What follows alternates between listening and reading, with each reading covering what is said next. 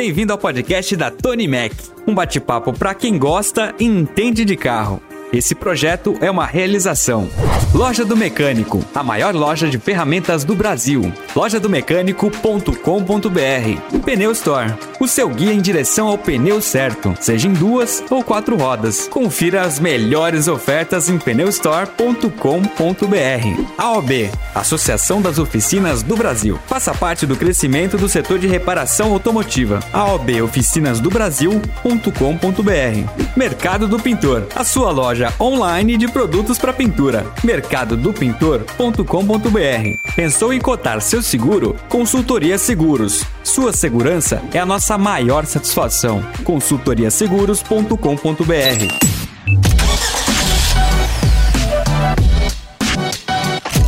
Fala galera, beleza? Tudo bem com vocês? Conforme prometido, eu sou aquele cara que gosta de cumprir suas promessas. Durante todo o mês de março teremos somente mulheres aqui no nosso podcast.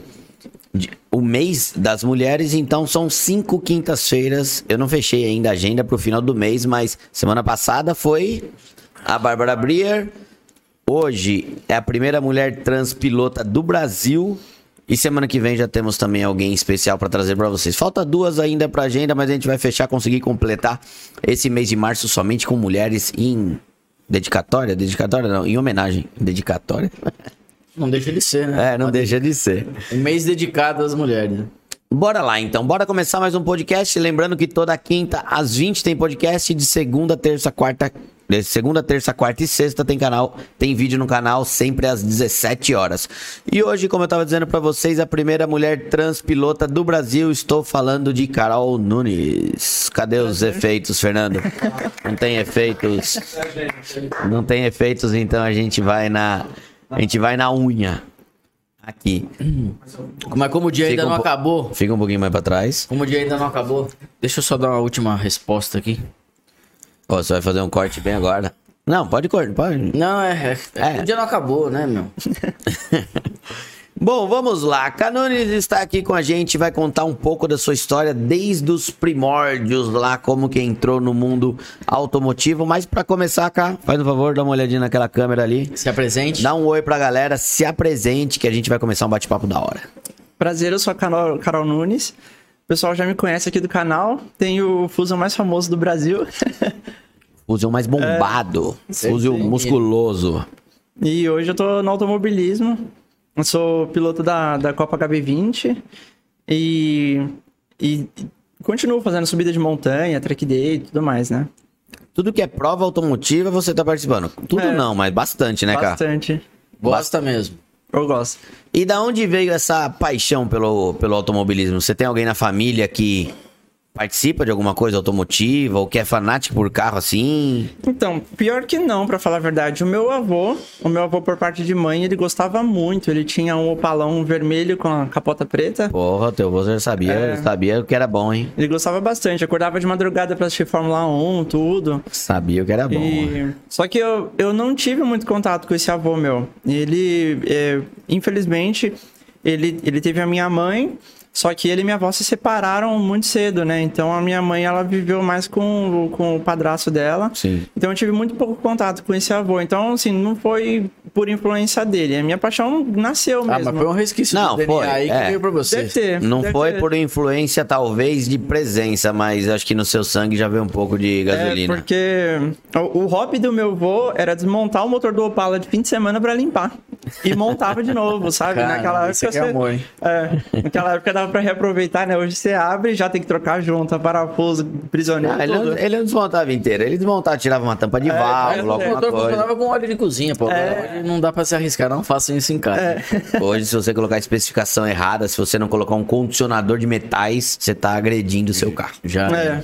E aí, assim, desde que eu me conheço por gente, eu lembro que é, eu sempre tive autorama, carrinho de controle remoto, eu tinha miniatura, tinha, tinha. De carrinho era o que eu mais tinha. E o autorama, por exemplo, quando quebrava, eu desmontava ele, tirava o motor, as engrenagens, transformava no carrinho normal, tirava o pino, as, as buchinhas. Sim, ah. Eu. Meu irmão acabava com as bonecas da minha irmã. Pra tirar os Tinha motores. aquela lupa patinadora, sabe? Tinha um monte de motorzinho nela aí. Pra pegar os motores. Eu tinha Não, coleção de mas sabe quem tem mais- destruía todas as bonecas pra pegar os motorzinhos, pra ver como é que funcionava os motores. Mas sabe quem tem uma história parecida? Se eu não me engano, é o Piquet, não é? Que ele, ele corria de, de autorama e daí ele passava nos dentistas pra pegar os rolamentos das maquininhas pra colocar no carrinho. Se eu não me engano, é o nosso Piquet que tem uma história Eu, assim. eu acho que não. Eu acho que não, é, acho que você tá confundindo. É, eu acho que eu sonhei em ter isso então, pode ser. É que ele desmontava o motor da- do, do carro de corrida pra pôr na Kombi que levava o carro de corrida pra É, correr. aconteceu isso uma vez, mas do, do, do dentista também tem alguma coisa do tipo. Então, e meus carros de controle remoto também eu desmontava. Eu já tinha noção de mecânica, né? De mecânica não, de, de eletrônica. Hum. Então eu desmontava, fazia, trocava é, a luzinha por, por luzinha de, pisca-pisca, sabe? Sim. Colocava debaixo do carro, fazia neon, ligava um switch separado da eletrônica para poder ligar e desligar o neon independente, Independente do carrinho. motor. Fazia, aumentava a potência, colocando mais pilha, só que aí queimava o carrinho, claro. Pô, mas, eu então, não, mas isso daí é coisa nova. Peraí. Tava voltagem Não, da- eu tinha 9 anos. Então, eu mas tá isso. bom, vamos começar do começo. Você tem É. quantos anos? 92, eu tenho 30 anos já. 30 anos. É, eu sou. Pô, isso é dos anos 2000. É. Você colocava as baterias 2, lembra quando a gente colocava as baterias 3S nos carrinhos 2S? É, aí ficava. Virava um Sim. demônio, derretia quase o carrinho. Mas aí já era automodelo, né? É, automodelo. Então, eu fazia em carrinho de controle remoto mesmo.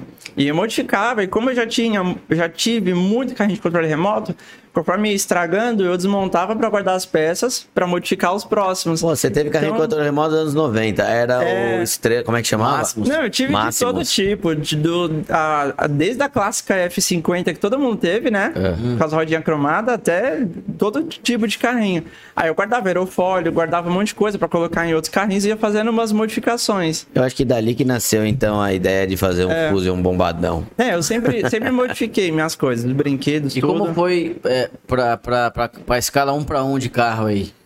Então, carro real. É, qual, Qual foi, foi o a- primeiro? foi- Qual foi o primeiro carro da, da Carol Nunes? Meu primeiro carro foi o Fusion. Foi o Fusion? Foi o Fusion. É mesmo? É. E Que ano foi inclusive foi. Eu não lembro que ano foi, mas foi há uns quatro anos e meio atrás, mais ou menos, que foi quando eu comprei ele. E na, na época eu não tinha intenção de, de montar o projeto, né? Apesar que essa paixão sempre teve dentro de mim. Tanto que quando eu era criança, é, eu sempre quis ter um carro de corrida, eu vi os carros de corrida, tudo eu era apaixonado, só que assim, eu não entendia por que, que a gente não via esses carros na rua. E eu falava, quando eu crescer, eu vou ter um carro de corrida pra ir pro trabalho, pra ir no mercado, tudo. Que eu vou sair da pista e vou pra rua. e É, eu não entendia, porque hoje eu sei porque que a gente não tem carro de corrida na rua, né? Mas, mas eu sempre falei. A gente não tem, você tem. É, mas todo mundo que me conhece sempre, sempre me viu falando que quando eu crescesse eu ia ter um carro de corrida pra andar na rua. É Aí comprei o Fusa, só que quando eu comprei eu não tinha intenção de fazer o projeto ainda. Eu comprei porque ele era o, a o dinheiro que eu tinha, ele era mais resto de rico que eu conseguia comprar. O Fusion é um 2010, não é? É 2010. É, um 2000, é a segunda geração dele. É, A motor 2.5. né? 2.5. 2.5. Aqui no Brasil a gente chama de segunda geração, mas lá nos Estados Unidos eles chamam de geração 1.5, que é só um facelift praticamente, Sim, né? mudou o farol, Ah, para-choque. O motor do anterior era 2.3. É né? 2.3, mudou o motor. Era o motor das Ranger, né? Das Ranger Sport. É, É o a cilindrada. 2.3 Duratex. E o 2.5 É. também, né? É, também usa a Ranger, a Ranger também usa esse motor. E mudou o motor, mudou o câmbio, a caixa de direção passou a ser elétrica, era hidráulica antes. Aí fez, fizeram facelift, mudou o farol, é, para-choque, pouca coisa, mas a carroceria é a mesma, né? A primeira vez que você trouxe o carro aqui, ele já era modificado, não é? Era. Ele já tinha um aerofóliozão, tinha um, aero. tinha um lip Já tinha o dianteiro. alargador? É, Não. não. ainda não. Aquilo fez quando o carro tava aqui. É, Foi. A gente e, vai falar e, dos e por que dessa vontade de fazer o que você fez no carro? Da onde veio essa... Então, aí. Num Ford Fusion, que é um carro É, que a gente... Você não vê. não seu. tem. É, não tem outro no Brasil desse É, jeito. é um sedã de luxo, né? Mais pra, pra tiozão. Era carro de empresa. diretoria. É. Carro de diretoria que a gente fala. Era presidencial até, né? Hum. É, o- até hoje ainda. É. E aí, é, quando eu comprei, eu não tinha intenção de montar, só que foi vindo aquela paixão, sabe? Daquela, não, não consigo ter nada original.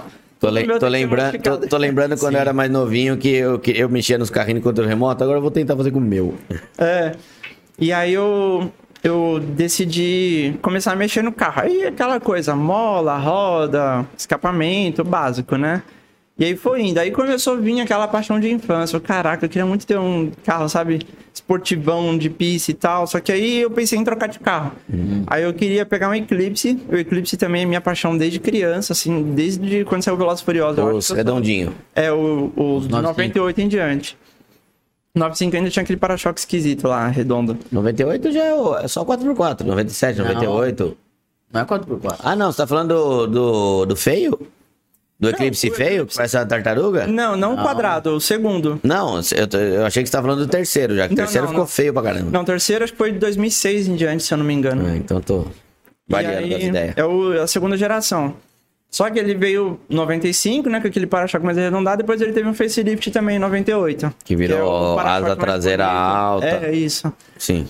Aí eu pensei em pegar um Eclipse, só que aí é, era complicado vender o carro, pegar outro carro. Só sei que não, acabou não dando, o carro tava financiado também.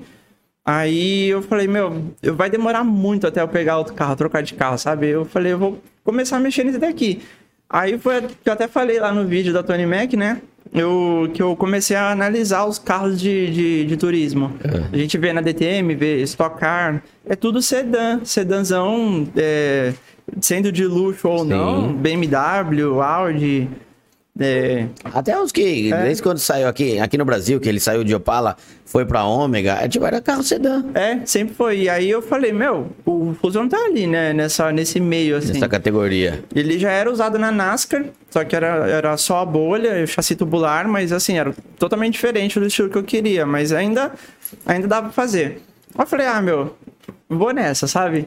Aí, é, quando, foi quando eu entrei é, em contato com você, né? Foi na Tony. Mac 50 anos. Não, não foi ainda não. Pera aí, tem um passo anterior. Porque quando você pro- nos procurou, esse carro Fenders, já né? tinha. Não, Fender não. Ele já tinha o slip dianteiro, ele Ah, já verdade. tinha uma asa traseira enorme, Tinha. tinha uns um spoiler lateral também, com o login da Ford. É. Da onde veio isso? Isso daí eu fui. Então, quando eu comecei a modificar o Fusion, não tinha peça pra ele, nem lá fora, justamente porque ninguém mexe nesse carro. Não tinha lip, não tinha. Você até achava uns resquícios assim no eBay, mas, meu, até, até chegar no Brasil. Pra, taxa, vem- da onde vem? Vem da Polônia. É, mas eu acho legal isso porque você fez, quis fazer num carro que é. A galera hoje vai pelo, pelo, pelo modismo. É, Que nem você pega Jetta TSI. Todo mundo faz a mesma preparação. A mesma tudo igual. coisa. Passa um carro aqui, você não sabe se é Polo, se é Golf, se é Jetta, se é, É. BMW, se é Mini Cooper. Up, que é tudo igual. é Tudo, a galera quer tudo igual. A gente quer ter uma coisa diferente, né? Isso é um carro verdade. um eu falo um porque, diferente. além de estar muito no mundo do automobilismo, eu tô muito no mundo do mundo automotivo também. Então, eu tô em encontro de postinho, todos esses rolês aí. Você chega lá, parece que você tá numa concessionária. É. Os carros tudo igual, os mesmos carros, tudo TSI. Exato. Não, é tudo a mesma coisa. Isso é, isso é Não tem verdade. uma identidade, né? Não tem. É, não tenho nada contra, mas eu também acho muito sem graça. É, né? Exato, não tem É um nada carro- contra, mas também. É, anda tipo. Muito, anda muito, fato, motor TSI. Lógico, você tira a potência, você estágio tira- dois é Estágio 8, você tira a potência, dá com É. pau, mas, tipo, não faz meu gosto. É, mas é o seu e mais 50 mil carros iguais. É. né? Exatamente. E aí. Aí eu, eu, como eu não achava nada pra comprar pro Fusion, aí eu falei, eu vou fabricar. Fabriquei as peças. Você que comprei- fabricou tudo Foi. que tinha lá. Tudo que tinha lá. O aerofólio eu fabriquei do zero. É, comprei o material, fiz em casa, demorou mais de um mês pra fazer aquele aerofólio. E assim, a primeira versão nunca fica boa, né? Só vai ficar boa lá pela segunda, terceira. Eu lembro que o primeiro splitter que eu fiz, eu usei. É, é, qual que é o material de cano? PVC? PVC. Usei uma chapinha de PVC, Ah. só que ela era muito fina. E eu fui num evento lá no Box 54. Nem lembro que evento que era, se era da Ford, acho que era da Ford. Aí, voltando pra casa, eu passei em cima de um negócio. Falei, caraca, eu olhei esse retrovisor e não vi nada. Já tinha caído. É. Aí eu, eu tava com a minha namorada no carro, aí a gente voltou, só que sem passar em lugar nenhum, a gente já foi direto dar um rolê lá na, na, na Paulista. Aí na- alguém falou. Não, e, eu, e Tá todo faltando. mundo olhando pro carro. Eu, caraca, o carro chama muita atenção, né? Tal, todo Nossa, mundo tô olhava. foda. Desse jeito chama mesmo. Tô foda, tô foda. Aí dei um maior rolê lá, só que a gente não parou em lugar nenhum, só ficamos passeando e fomos pra casa. Cheguei em casa que eu desci pra abrir o portão, eu olhei metade do splitter tava quebrado. Tá- ele tá, nem pra cair inteiro, ele quebrou metade. E o carro ficou todo bizarro. Aí fiz a segunda versão, aí foi melhorando o material, aí você vai estudando, vai melhorando, fazendo É do que que você tinha feito? Não, a, a segunda versão, até a que tá no Agora, carro é, hoje. É de polipropileno. Polipropileno. É um material que você pode dobrar ele no meio, aí você dobra no meio pro outro lado, aí você dobra E no ele meio pro outro lado de quebra. novo, ele não quebra. Ele volta, né? É. Então, tanto que é, as bati a batida que eu sofri na subida de montanha, É. o splitter não quebrou. Ficou destruído. ficou- Dobrou a longarina do carro, mas Montadora, está aí um recado. Façam. um para-choque de É. polipropileno. Exatamente. É polipropileno? Polipropileno. Segue a dica aqui que não tem erro. Bate no... É. E aí hoje eu já eu fabriquei numa, vers... numa chapa mais grossa, com acabamento melhor, ele é um material espelhado, né? Ele, então ele não, ele não, é, não é fosco. Ele é praticamente um espelho, essa hora que você tira a película de proteção. Ele é refletivo, né? É. O aerofólio, eu preciso fazer uma versão mais nova, porque apesar dessa versão ter ficado boa, ele ainda é muito pesado, né? Porque eu uso essa chapa grossa de, de, de polipropileno, e como o carro hoje é um carro de pista, de performance, tem que tirar o maior peso possível. E o, o aerofólio, ele pesa com suporte 12 quilos. Eu sei, eu já fechei a tampa dele algumas É, então. vezes. Já caiu a tampa algumas E dá vezes. pra reduzir isso daí pra uns 4 quilos no máximo, sabe? Fazer Mas um- usando o quê? Fibra de carbono. Não, fibra- até fibra de vidro Fibra mesmo de dá, vidro? pra, dá pra deixar leve e usando um suporte de alumínio. O meu é de aço mesmo, né? Hum. Usar um suporte de alumínio mais fino dá, dá pra fazer. E aí eu fiz as peças, fiz o splitter, fiz difusor traseiro, eu fiz uma saia lateral que não é a que tá no carro hoje, a hoje ela usa aquela saia de fibra, né? E fiz, fiz o aerofólio. Nossa, mais da metade do carro ali foi eu que fabriquei do zero. E aí, e era legal porque eu chegava nos, nos, nos encontros, todo mundo perguntando onde que eu tinha comprado. Pra eu comprar fiz, também. Joe, pra comprar. É, e não tem, né, pra vender. E aí foi quando eu fui atrás dos Fenders. Aí tem um amigo meu que tem um Audi A4, né? E esse, esse Audi foi o primeiro Audi que fez widebody aqui no Brasil. Aí, e é uma empresa que fabrica as peças Hum. Pode de falar, fala a empresa. É a Crowworks. A Crowworks Design. Crowwork Design. Isso. E aí, o que acontece?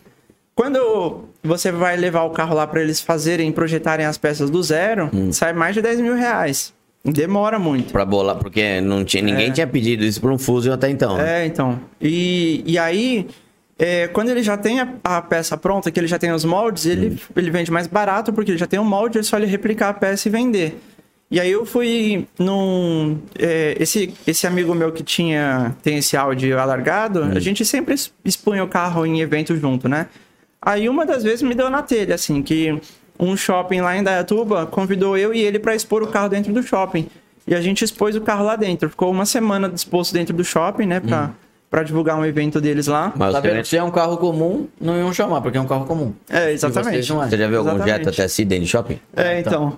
Só se for o lançamento da Volks. É. Aí a gente colocou os carros dentro do shopping antes de abrir, né? Pra, pra poder manobrar lá dentro, tudo. E depois que abriu o shopping, a gente ficou lá, é, sentado, conversando. E aí eu fiquei olhando pro carro dele, olhando pro meu. E assim, olhando, batendo o olho, você fala, meu, tá muito próximo ali, né? A carroceria. Ah, E aí eu falei pra ele, você acha que, que viraria comprar o kit e dar uma adaptada assim pra encaixar no fuso? Ele, putz, eu não sei. Mas aí vai dar só coragem, né? A diferença era de, sei lá, 6 a 7 mil reais. A menos que eu ia pagar se eu já comprasse o kit Um Pro. kit a era tipo uns 4 pau. É, por aí. E pra desenvolver do seu carro era 10. É. Aí eu fiquei com isso na cabeça. E quando entra essa ideia na minha cabeça, eu já sei que. que... Não vai sair. É, é sempre assim. Aí eu fiquei com isso na cabeça, fiquei, fiquei. Aí eu comecei a, a pesquisar sobre fibra de vidro, resina. Eu já mexia um pouco com resina antes, porque eu já trabalhava com isso numa outra empresa. E aí eu falei, meu, é, é essa a chance. Eu vou tentar. Se não der, não deu, mas pre- preciso tentar pelo menos. Comprei o kit, o kit chegou. Aí eu comecei a adaptar. E, meu amigo, foi um trampo. Trabalhar foi mais com fibra. difícil. Trabalhar com É. fibra é muito. E quem que não vou falar que é complexo, É. mas, Quem que põe a mão na massa? É. mas é, é- é- você tem que ter uma experiência. E você foi sem experiência nenhuma. É, eu nunca tinha mexido com fibra de vidro, já tinha mexido com resina, mas fibra de vidro não. E assim, foi Bom, mais ficou difícil. coçando? Ah, mas depois de uma semana você não sente Ah, mais. depois de uma semana. Você já arrancou a pele? semana. É, não, Depois na- de uma semana na você já arrancou a pele, tanto Na coçar. primeira semana eu colocava manga comprida, colocava máscara, óculos, me protegia inteira. Na segunda semana, já, nossa, colocava só a máscara e vamos embora, sabe? É. A tua mãe passou e perguntou: Nossa, você tá vermelho desse jeito por quê? Você foi pra praia? Eu falei, não. Tava trabalhando Não, tô ali, trabalhando cara. no Fusion aqui com fibra. Não, pior que assim, sabe salgado quando você vai empanar ele? Você É. põe na farinha, eu ia desse jeito pro banho. Eu ia assim, sem me mexer. Sem se mexer. Que quando eu piscava, caía pó assim de, de fibra, sabe? Ave Maria. Sério. E aí, e assim, foi mais difícil do que se eu tivesse desenvolvido do zero pro carro. Deu mais Será? trabalho. Foi, nossa, deu muito trabalho. Mas você desenvolver um negócio do zero, tipo, você tem que criar um molde do negócio. Tem, então, só que é, para você mexer num negócio que já tá lá sem estragar ele também é muito difícil. Porque a parte mais difícil, que mais deu trabalho ali, foi a parte da porta traseira. Porque o fender, ele passa pra, pra porta. Sim. E ele tinha o corte do Audi. Então eu tive que juntar as duas peças como se fosse uma peça só, pra depois fazer o, o, Hum. O corte, do Fusion. do Que o desenho da porta traseira é, É. diferente. Bom, E como é que ficou o adianta- resultado? É, então, e não adianta só você cortar, porque você tem que fazer aquele acabamento interno, né? Sim. Aí, no final das coisas, demorei um mês e uma semana, eu acho, pra terminar. A, a peça, ela encaixava. Você lembra quando eu trouxe, né? Ela encaixava, só que assim, Ela, apoia, ela apoiava. Ela É. apoiava na, na porta, Na na lateral. Não, tava um trabalho bem feito. Quando chegou as peças, eu falei, mas você que fez isso daí mesmo? Foi, falei, "Ah, trabalhou muito bem. É, Porque apoiava tudo certinho. Até a parte lá do paralama dianteiro, que tem um, o refletorzinho embaixo do para-choque. Fez o corte ali da lanterninha lateral do é, para-choque. isso daí deu um trabalho também, meu Deus. Nossa, eu vou te falar. O que você fez, a gente não tinha feito aqui. É. Aí, eu terminei de fazer, trouxe pra... eu- na verdade, eu fui no evento da Tony Mac 50 anos, né? Aí eu falei, meu, vou, vou tentar, vai que, né? Você já foi com segundas intenções, né? É, mas é porque eu tinha já levado em alguns lugares, porque assim, eu consegui fazer a parte de, de, de- dessa parte da adaptação, mas acabamento, pintura, eu não conseguia fazer. E não tinha só isso, né? Tinha que fazer aquela adaptação do carro pra, pra, Pra fechar a receber, né? lataria, Pra receber é, o.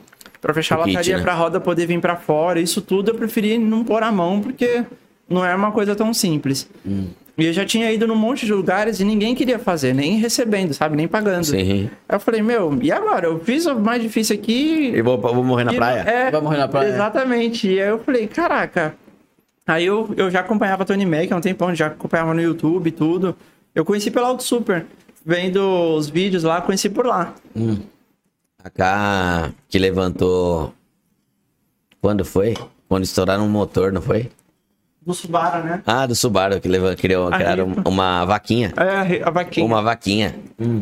Foi a K que, que deu a ideia, que criou a vaquinha, tudo. Pra- Pra fazer o motor da, do, Ah, mesmo? Subaru. É, do, do empresa do- lá? É. É. Depois ela contou essa história, daí até não, não teve a vaquinha, né? Daí eles cancelaram. É, não. Mas o, o lado bom é que eles usaram dinheiro pra, pra uma moça que tava com dificuldade. O filho dela precisava de um tratamento fora da cidade, o carro dela tava com o documento atrasado. E ela não podia usar o carro e precisava tratar do, do- da criança. Aí no final eles usaram dinheiro pra ajudar ela. Pro falei, lado bom.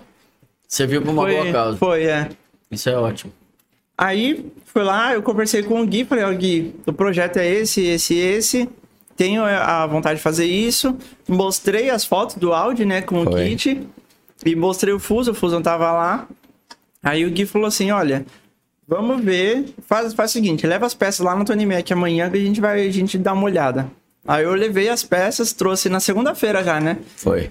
Aí eu trouxe. Ah, o evento foi no domingo. Aí eu trouxe as peças, o Gui deu uma olhada, chamou o. O Gil. Foi o Gil, que já tinha mexido com fibra, né? E aí ele deu uma olhada, tudo. Bom, foi assim Aí- que veio o carro, não foi? É, não, vou confessar uma coisa. Quando a K veio conversar comigo lá no evento, meu, foi o primeiro, foi o primeiro e único evento que a gente fez. Eu nem imaginava que ia ter aquela quantidade de gente que teve. E daí eu lembro que ela veio falar comigo, mas eu nem sabia direito muito bem do que se tratava. Eu falei, meu, é, é- é difícil. entender. É, deixa eu entender. Dá um pulo lá na oficina, com o carro, com as peças, pra eu dar uma olhada. Mas até então, tipo, eu não sabia como é que ia ser.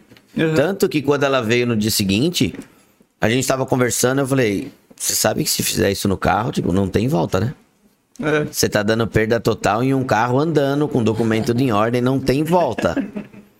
Não, eu sei. Eu falei, ah, então tá bom, então vou topar o desafio, porque eu achava bacana que quando a gente foi pesquisar, até você tava falando, além de você participar do mundo automotivo, você participa de muito, even- é, de muito encontro, postinho, esse tipo de Sim. coisa. E dali o que que eu pensei, até conversando com o Fernando, pô, é um carro que já aparece em tudo que é lugar. É. Então, A galera já sabe, né? já sabe, já é um Fusion. que tá ali. Não Parece era, mais do que eu até. não era um É. carro tão, não era um carro tão diferente. Tinha uma asa traseira enorme, tinha umas rodas 20, é, tinha um slip di- dianteiro, traseiro, mas ele já aparecia em muito evento automotivo. Aí eu falei, meu, vamos fazer esse carro, porque querendo ou não, ele vai divulgar mais ainda o, o nome Tony Mac. Falei, então bora fazer.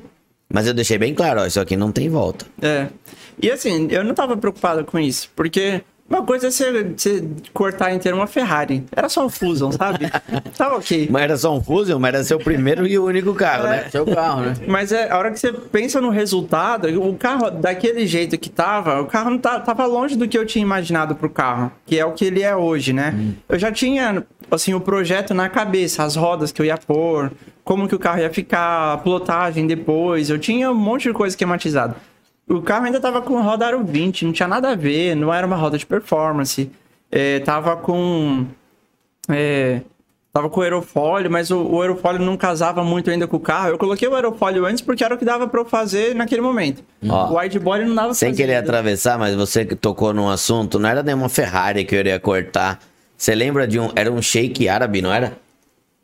Nossa, É. eu lembro que eu vi isso na revista Quatro Rodas em 90 e pouco. Ele fazia essa transformação em Ferrari. Aí é uma 456, né? Essa daqui é uma 456? É. Eu lembro que ele tinha feito. Não entendi. Não.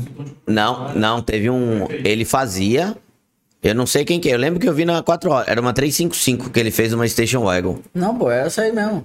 Não, era uma vermelha. Era uma 355 vermelha. Então não sei.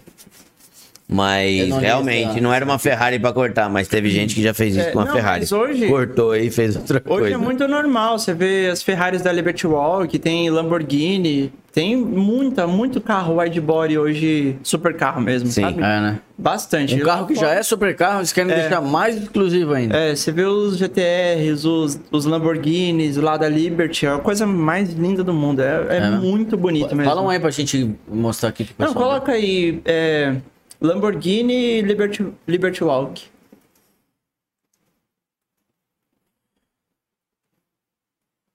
Nossa, eu não tô Não, enxergando. não. Tá, não. Ele, ele é. Deixa eu colocar na minha tela que eu não tô enxergando. Ele tá no- bem no reflexo da. Pera aí. Aí dá pra ver, não. Não. Lambo... É que eu não quero falar pra todo mundo que eu não sei escrever Lamborghini. Liberty Walk.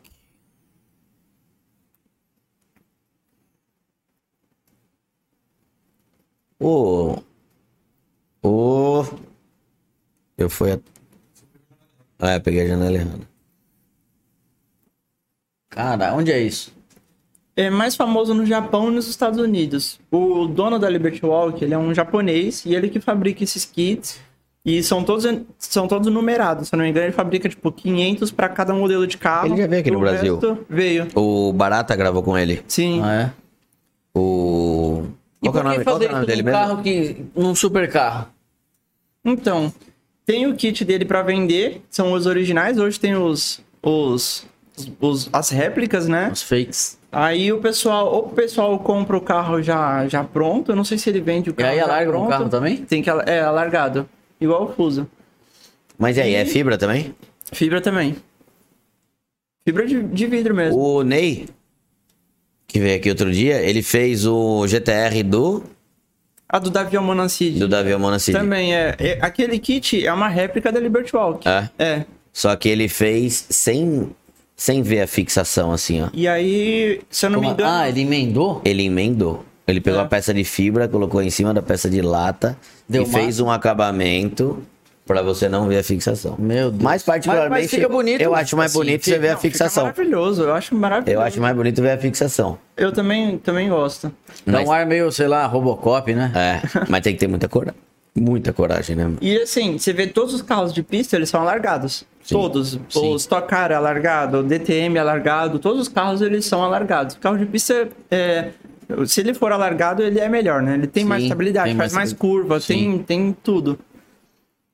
Olha isso. É muito bonito. É tudo dessa empresa. Esse Se, daí é se tem uma Ferrari já é uma coisa pra poucos, tem uma Ferrari assim então, aí é exclusividade. É exclusividade. da exclusividade, né? Sim. E ele, ele faz as versões. Então, o do Davi, eu acho que era a V1. Aí tem a V2 e a V3 pro GTR hoje, que são modelos diferentes. Quanto custa um kit desse pra um carro desse? É, em Ah. torno de 80 mil dólares, se eu não me engano. 80 mil dólares? Não, esquece dólar. Lá fora, 80 pau. Não, mas se o cara quer trazer, é o cara tem uma pouco. Ferrari aqui no Brasil, ele quer trazer pra cá, Vai custar 800 mil reais. É. não, 80 mil dólares, mano. Então, não, 800, 80 mil dólares com, com frete, com imposto, com tudo, é, é, dá, dá 10. É. Cara, Dá 10. então, a gente não vai ver uma dessa aqui, eu acho. O Davi, se eu não me engano, ele tinha falado que pagou acho que 35 no dele, que é réplica. 35 mil reais. Dólares. Reais. Ah, reais. É. Que é a réplica, né? Mas aí réplica você acha fácil. Que o pessoal pega o kit, tira, Tira o molde. É. Só e que faz. assim, não encaixava nada. Nada. O Ney até, fa até falou lá que. Eu não vi, Meu, eu não vi os vídeos. Foi um desafio do caramba pro Ney Foi. fazer. Ele não contou essa história pra nós aqui. hein? Não, a gente falou desse carro, mas a gente não, não, Não aprofundou. é, não aprofundou nesse Nenhuma assunto. das peças alinhava. Tudo torto, não alinhava. Foi um trampo ali. Foi, deu um trabalho. O, Ney, o Ney era pra ter feito o Fusion da Carol. É, Ah, ah, é. Não, mas. O Ney procurou a Carol pra fazer, não foi? foi. Só que aí ele pegou o Davi, o GTR do Davi e abandonou. Aí eu, eu falei, bom, não vai rolar, então eu vou Você, falar com você buscava material lá na frente, não era? Na frente da oficina dele, É, eu- quando eu mexia com resina, eu comprava resina na frente da NASCAR. E você é de que região? Mora aqui mais Eu perto moro ou no mais? aeroporto de Congonhas. Ah, Congonhas. Tá no meio do caminho de É. nós pra ele. É, não, da, da, pra NASCAR ali eu tô pertinho. Perto, né? É. Então ela conversou comigo lá no, no evento e eu falei, meu, cheguei à conclusão que era legal, porque eu falei, vai ter um nome estampado da Tony Mac e vamos fazer. Deixando bem ciente, tipo, não tinha como voltar atrás, vamos fazer. Esse carro entrou aqui em dezembro de 2019, Acho que foi. Foi, né? Foi um pouquinho antes do de a gente fechar pro Natal Ano Novo, que eu ainda falei, pô, é uma semana meio morta. É. O carro, a gente fez toda a funilaria, toda o, o encaixe do carro, fixação, antes de terminar o ano. E daí quando começou o ano, que foi pra preparação, pra pintura, não deu muito trabalho, porque o trabalho mais pesado você já tinha feito. É, o carro, a peça já encaixava no carro, a gente teve que fazer fixação, mudar alguma coisa, mas não foi aquele puta trabalho. Era mais uma, meu, puta, a pessoa tá fazendo isso no carro, mano, que coragem. E vai ser pra andar na rua, vai. A gente abriu a caixa. Se você abre a porta traseira, a caixa de roda a gente teve que cortar. Até quando você abre a porta, você vê o pneu. Porque É. quando balançava, ele pegava a roda traseira ali na É. caixa de roda. Ia Bom, cortar a caixa de Cara, roda. mas esse carro serviu de um. eh, serviu de laboratório pra você, né? Foi. O que, que você faz hoje? Então hoje. Com, com, com aquele que você aprendeu no seu carro ali. Então, hoje eu, eu, eu corri, né? Eu entrei no, no mundo do automobilismo e eu corri a temporada do ano passado inteira da Superliga e fui campeão, inclusive, com o Fusion. E, meu, passei todo tipo de perrengue possível com esse carro. É. Nossa. aqui, inclusive, né? Aqui também, inclusive. Teve. Primeiro já começou com, a- com o alagamento, né? Logo, logo depois do que eu tava contando, a gente ia chegar no alagamento. A oficina encheu d'água e o fusão tava aqui. É, quando tava começando a sair, entrou o alagamento, aí foi, Foi. água até o meio do volante, né? É. Aí teve que desmontar o carro inteiro. A sorte que a módulo era tudo blindado, né? Sim. Mas foi a caixa de direção pro saco, foi... Eu tive que trocar três tra tra- trava de porta, tive que trocar um monte de botão de painel. Nossa, deu um monte de B.O. Não, um carro, um carro fica de funcionou. Ficou. Funcionou, não, saiu daqui Depois, funcionando. é. Saiu daqui funcionando, mas todo carro que fica debaixo da água, meu, ele não dá problema hoje, mas ele começa a dar problema mais pra É, frente. Isso é? rolamento de, de, de polia. Aí depois, com o tempo, você vai achando os B.O.s, né? Eu fui resolvendo tudo. Outro dia, semana passada, choveu bastante. E daí eu falei, deixa eu passar lá na frente da oficina pra dar uma olhada, né? Eu tenho uma Pajero TR4 com calço de duas, de duas polegadas na suspensão. Alto o carro. Ah, eu passei aqui debaixo da ponte. Na semana, se- na semana não, na mesma semana, no dia seguinte, o compressor de ar-condicionado já começou a roncar, a polia Nossa. tensora começou a roncar. É. Não tem como, o carro não é feito pra entrar na água, É. né? É um E carro, aí- não é um submarino, mano. Aí a gente reviveu o carro da água, né? Da, da... Foi uma Fênix da água. Saiu, saiu do naufrágio. É.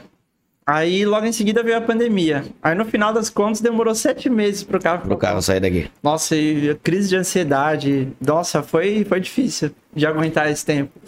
E quando eu cheguei, que eu vi o carro, ele superou a expectativa. Porque eu imaginava que ia ficar largo e tudo, só que a hora que eu bati o olho parecia o mesmo Stock Car, né? Largão. Pô, o carro tem os espaçador lateral de 80mm cada lado. Agora não tem mais, né? Que Ah, agora mas só a tala, só a tala da roda já dá. É, É. a tala faz essa função, né? É. Mas o carro tá 16 centímetros mais largo. Foi. 20. A gente alargou ele 20 centímetros. Foi. Com a, a largura dos fender traseiro e tal, deu 20 centímetros, é, 10 centímetros cada lado. E aí, Tanto que o guincho veio buscar ele aqui, ele não cabia no foi, guincho. ele só entra em guincho de, É de mesmo? caminhão mesmo. É. É. Você não O, sabia, não o Bardalate, o Bardalate veio um dia buscar aí, puta, e agora? Vou levar o carro em cima da, da basinha lateral. Falei, meu, acho melhor não. Ah, não, desencana. Então foi embora e depois chamou outro guincho. É.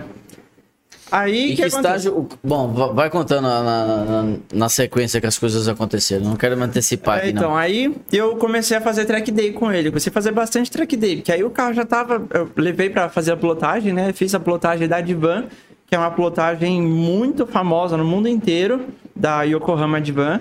Não ganhei nada da Yokohama. Três, eu, eles Não se deram- ganha nada da Yokohama. É, eles deram três tapinhas nas costas e falaram, muito bonito seu carro. Mas eu gostava da pilotagem. Acho que eles mandaram um curtir pelo Instagram. assim, Foi, né? eles mandaram. E aí, mandaram mesmo. A gente conhece o pessoal. E aí, é, mas era uma pilotagem muito antiga, muito famosa, desde os anos 80, né? É. No automobilismo é uma pilotagem muito famosa. E aí, comecei a fazer track day, bastante track day. Aí eu não saí mais da pista. Mas você bancando tudo. Eu bancando tudo. Aí, quando eu tava num track day, num evento da Full Power, lá em Piracicaba, no ECPA, CPA, né? eu tava, pra, eu tava saindo dos boxes pra entrar na pista, entra uma caminhonete monstro assim na minha frente e me fecha. Eu falei, ué. Aí sai dois carinhas de lá de dentro Rafael da RF e Escapamento. É, Ah, é o Rafael? Aí ele sai, meu Deus, a gente tá procurando dono desse carro faz um tempão, porque esse carro é muito famoso e a gente acha esse carro muito foda. O Rafael é nosso amigo de Nosso brother. 20 anos. É, então. E eu, eu já imagino ele, já imagino ele, que é doidão. É. Eu chamo ele de Benjamin Button. Ele veio, veio loucão mesmo. E, e falou que tava, tava doido pra achar o, o, a- o dono do carro. E procurando que já tinha visto o carro em foto, evento, um monte de coisa, só que não sabia de quem que era. Hum. Aí viu o carro lá, aí eles me fecharam com a caminhonete. Ele tem uma caminhonete Uma monstro, Ranger né? branca, né? É. É. Monstrona, é. É enorme. Aí eles me explicaram que eles faziam a subida de montanha. Me explicaram, eu nem sabia que tinha no Que Brasil. existia subindo a montanha. É, eu conhecia, mas eu sei que tem lá no Japão, né? O Peak Pikes e um monte de. Antigamente a subida no montanha era aqui no Pico de Jaraguá. Pico de Jaraguá. Em eu 99, vi o Batistinha 2000. dessa época. né? É. A gente ia lá nessa época. Eu vi uma foto dele lá. Só que a gente, ia, a gente não tinha coragem, É. era meio cagão de falei, meu, é legal, Vai dar uma merda aí. vai dar merda, eu não vou conseguir assumir o prejuízo. A gente morava do lado do Pico de Jaraguá. É. A gente É, nasceu o do evento lado. era no primeiro sábado de junho, se eu não me engano. Aham. Os primeiros sábados de junho de todos os anos. Nossa, que legal. É Era. todo, todo ano, então. Tinha todo ano. Teve vários anos. Então, mas termina a história aí. É, então, aí eu, eu não sabia que tinha esse evento no Brasil, eu sabia que tinha no Japão e outros países. Aí ele me explicou e falou: a gente quer porque quer que você participe da subida de montanha. Seu carro tem que estar lá, você vai curtir e tal. Aí eu falei: tá, eu vou dar uma olhada e tal. Fui pra casa, comecei a olhar o Instagram, eu vi Stock Car subindo, eu vi Porsche, eu vi Evo RS. Eu falei, de jeito nenhum que eu vou subir. Isso aí eu vou passar vergonha. Meu carro é um Fusion ainda, apesar dele. Automático, É. ainda é automático. É, Por enquanto. Aí É. eu falei, de jeito nenhum. E a inscrição não é barata, ir lá só curtir. Aí eu falei pro Sil- o Silvio, me ligou depois. Falou Quanto é uma assim, inscrição dessa aí? 1.500. Um pau e meio? É. Cara. Aí ele me ligou e falou assim: "Cê- e aí, você decidiu? Vamos? Eu falei: de jeito nenhum, Silvio, não vai rolar. Eu, eu, eu vi os carros que sobem lá, não tem a menor chance. Ele falou: não, calma, calma aí. Tem outra categoria. vai- é, ele falou assim: o Stock Car vai subir na categoria dele. Os Mustang, é, Porsche, vai subir na categoria deles. Você vai subir na sua categoria, que é dianteiro aspirado. Eu falei, bom, isso já muda um pouco as coisas. Você vai né? subir na sua categoria que é sedã automático. A largada. Corolla. Só, é. Aí eu falei, bom, isso muda um pouco as coisas. Aí depois eu fiquei pensando, eu falei, meu, Criaram vou a categoria participar. é, sedã alargada. Aí eu falei, eu vou participar de um evento oficial. Que eu vou poder falar que eu competi, mesmo que eu não ganhei, sabe? Isso é muito legal. Eu falei, meu, acho que vale a pena. Vai dar visibilidade pro carro também e tudo. Aí eu falei, vou, vou lá, vou pra curtir. Esse foi o meu pensamento. É. Fui pra lá e voltei com o troféu de segundo lugar na minha categoria. É mesmo? É. E quem ganhou? Qual foi, Foi o carro? então, era um carro que não devia estar na minha categoria. Era pra eu ser P1. Porque o que acontece? Lá tem a categoria dianteiro aspirado, dianteiro turbo, traseiro aspirado, traseiro turbo, Sim. 4x4 e por aí vai. E tem uma categoria que é carro exclusivo de pista. O meu não é exclusivo de pista, só que o desse cara ele era. Era um, ca... era um Gol alargado também. Só que o que acontece? O carro, a lataria inteirinha dele era de fibra, ele pesava 800 quilos e tava com 460 cavalos. Aí fica mais fácil. E era um carro exclusivo de pista mesmo. Que diferença, né? É, então. E ele devia estar nessa categoria. Tanto que deu mó, mó briga lá, porque o pessoal que ficou em P4, que podia ter subido no, no pódio, Não subiu por causa não desse subiu, carro. e aí foram reclamar com o Silvio. O Silvio já tinha, ele já tinha corrido as três subidas na- nessa categoria e falou: Meu, agora deixa, vai ficar assim. Só que era pra eu ter sido P1. Esse, Esse cara evento foi o P2, próprio Rafael que P1. promoveu.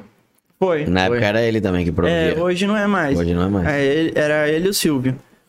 Aí eu voltei com o troféu de segundo lugar pra casa. Eu falei, meu, o carro tem potencial, eu tenho potencial. Aí isso ficou na minha cabeça. Aí eu voltei, continuei fazendo track day e tudo.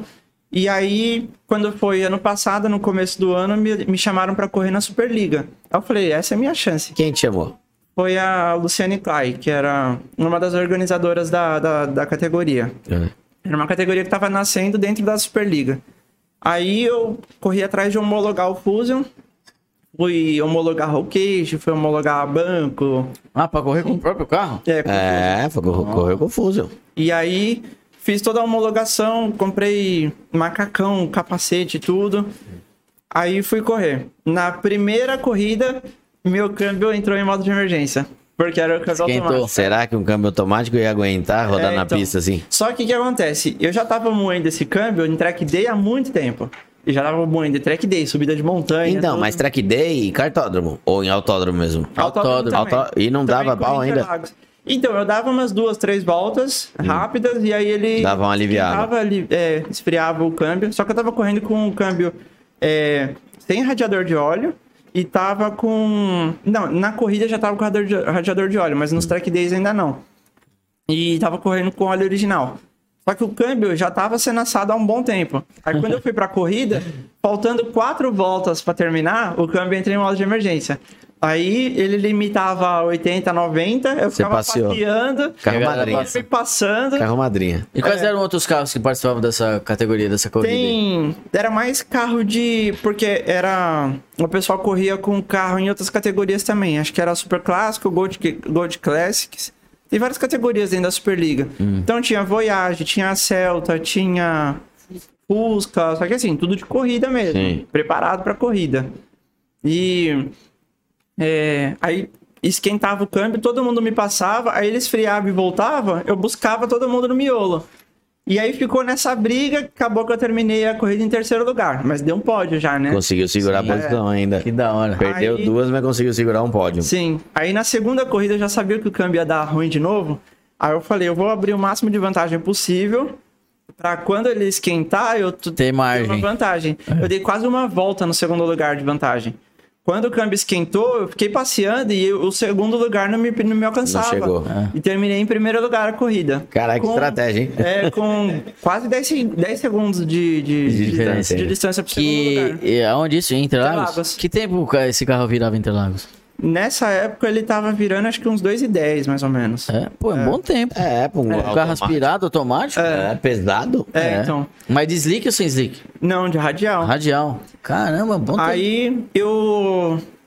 É, é, nesse dia, o meu câmbio fritou de vez. Voltei pra casa com o câmbio, assim, ele engatava a primeira, a segunda, a que engatava a terceira, ele dava tranco e voltava pra segunda. Falei, nossa, agora o câmbio já era, né? Aí é, ia ter a terceira etapa e eu não ia poder correr na terceira etapa porque eu não tinha dinheiro pra arrumar o câmbio. Aí foi quando a empresa entrou em, em contato comigo pra fechar o patrocínio. Aí eu falei, não, é, eu quero fechar patrocínio e tudo, só que assim, eu não vou poder correr na próxima etapa por causa do câmbio. Ela falou assim, não, não se preocupa. Arruma. A gente fechando amanhã, você já leva o carro pra oficina. E faltava uma semana pra, segunda, pra terceira etapa. Ah. Aí eu levei o carro pra lá, refez o câmbio do zero. Aí eu coloquei óleo de corrida. Aí, meu, aí... Aí não fritou mais. Não. Aí era a corrida inteira e é uma corrida de quase meia hora, mais ou menos. Ah. E... É, meia hora de corrida, quase Ah, 40. 15 vol- quase 15 voltas. É. E aí o câmbio não, não esquentava mais e foi, foi tranquilo. Aí, primeiro lugar. Na outra corrida, não lembro qual que foi. Eu acho que foi primeiro lugar também. Teve uma que eu fui desclassificada porque eu virei rápido demais. Era de regularidade? é, Cê- Nossa, é Ah, é? Foi. é, Ele lembra da minha cara de frustração. Mas isso, Interlagos também? é, Interlagos também. É. Qual que é o nome da- dessa corrida? Superliga. Superliga Superliga. Desportiva. Ô, ô, cara, mas deixa eu fazer uma pergunta. Nessa hora que você tá falando, você já tinha largado a sua vida pra se dedicar ao carro somente? Porque deve teve uma transição aí, né? Você, quando você até me procurou, que você fez o carro, você ainda tinha. é, você usava o carro mais como, como um hobby. Chegou uma hora que você começou em um monte de track day, aí chegou uma hora que teve patrocinador, e aí? O carro Então- deixou de ser um hobby? Não, assim, é, eu tava meio que vivendo um, um sonho, sabe? Eu tinha o meu carro de corrida, que era o que eu, o que eu queria muito, e ia pra track day. Então era um hobby, mas assim, era, sabe aquele hobby que você se dedica só a isso? Só faz isso. E, então, e eu sabia que se o carro ele ganhasse uma notoriedade grande, as coisas iam acabar acontecendo, sabe? E foi o que aconteceu. A minha namorada brigava muito comigo por causa disso. Ela falava, meu, você só gasta no carro, você só fica na- gastando com o carro, o carro. Eu falava, Eu mas, não meu, tô gastando, tô investindo. é, eu pensava Tô investindo. assim, porque eu, Business, eu business. falava, uma hora, uma hora vai explodir, sabe? Vai dar, vai dar bom. Ou vai explodir o câmbio, ou vai explodir a rede social, ou o motor. Uma hora vai valer a pena. E foi o que aconteceu. Aí chamei a atenção de patrocínio, tudo. Essa, essa empresa, ela já patrocinava um piloto. Só que esse piloto, ele começou a desviar a verba de patrocínio. E o carro dele nunca andava. Quando andava, quebrava. E quando não quebrava, não dava pódio. Aí ela foi... Ela viu por acaso minhas redes sociais e falou assim: Meu, a menina corre sozinha, sem patrocínio. Ganha. E sobe no pódio toda hora. E aqui que eu tô patrocinando não acontece nada. É, então. Só quebra. Aí foi quando ela entrou em contato comigo. Aí, aí eu fiz o câmbio do zero. Aí o carro começou a ganhar uns frufrus, sabe? Tá. A caixa de direção sempre dava pau, lembra? A caixa elétrica, que a caixa elétrica Sim. não aguenta a tala 10. É. Na pista, muito menos. Aí é, tive que adaptar a caixa hidráulica. Aí o câmbio recebeu um trabalho, um radiador parrudo de corrida, óleo de corrida, eu, usou, eu usava né, o headline pra, pra corrida. E aí, aí foi, foi indo. E eu ainda fiz uma gambiarra de pista, que era o reservatório de, de, de, de- do esguicho do vidro, ele cabe 4 litros. Daí eu peguei a mangueirinha, desviei pra frente do radiador do, do câmbio. Pra É, esfriar. E aí eu, eu tirei, a- tirei o... Gambiarra de pista, velho. isso é legal. Descobri no chicote qual que era o fio pra você ativar o limpador e passei, liguei ele no volante. Você fez um intercooler. É. Water, water water cooler. cooler. Water cooler. E aí, o que, que eu fazia? Eu colocava ah, 10 minutos antes de alinhar no grid para largada, eu colocava 2 litros de água gelada, 2 litros de álcool 70% gelado também. Porque e o aí, porque o Ele álcool gela- evapora, é. ele, ele, ele rouba calor mais rápido para ele evaporar, entendeu? Olha, que ninja. Isso aí você aprende no churrasco, mano. Quando chega a cerveja quente, você mete um álcool, sal e gelo, gela rapidinho. Gela rapidinho. É. O, o álcool ele rouba muito calor para ele poder evaporar. E aí eu, eu misturava álcool com água gelada e durante a corrida ia apertando Ia no volante sem limpar, sem ligar o limpador. Eu liguei só o, Só o esguicho, Só esguicho. e ia jogando no, no, no câmbio lá. Foi uma coisa que ajudou também para resfriar. Meu, eu vou te falar que esse câmbio foi... aguentou Foi. o pau pra Câmbio cacete. Highlander, hein? Esse câmbio é. E aí você vai pegando as manhas, né? De, de, de, de gambiarra, de tudo. Você vai fazendo as adaptações. E o câmbio é o câmbio. Que, que, que câmbio é esse? É o 6F35. É um quatro veio- marchas. Quatro Seis marchas? marchas. Seis marchas, seis marchas. Quatro era do primeiro É, piso. da primeira Mas não geração. tinha opção de troca manual, né? Não tem. O V6 ele tem, só que o meu, como é o 4 cilindros, ele não tem. Então, o que que eu fazia? Essa outra coisa que eu aprendi também. Eu aprendi a dominar esse câmbio. Ah. Porque se eu colocasse só no DI e fosse embora, putz, eu ia virar uns 10 segundos mais lento Mais na alto. pista. Porque ele não sabe que hora que ele tem que trocar. Você entra em curva, você tá freando, ele já joga a marcha pesada. Sim. E aí a hora que você vai sair, ele não sabe. Até ele colocar uma marcha mais leve, meu. Aí eu falei, sem chance. Eu Que você aprendi isso na aldeia da Serra. O que, que eu fazia? O câmbio ele tem o L de Sim. reduzida.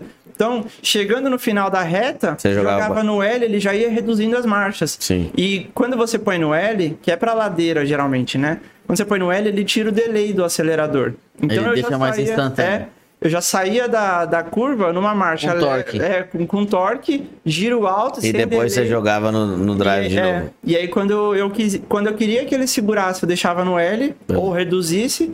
Quando era reto, eu jogava no L pra ele trocar. E eu aprendi a dominar o Nossa, você câmbio. jogava no drive pra ele trocar. É, no É, drive. é isso. Eu fazia isso com o Fit.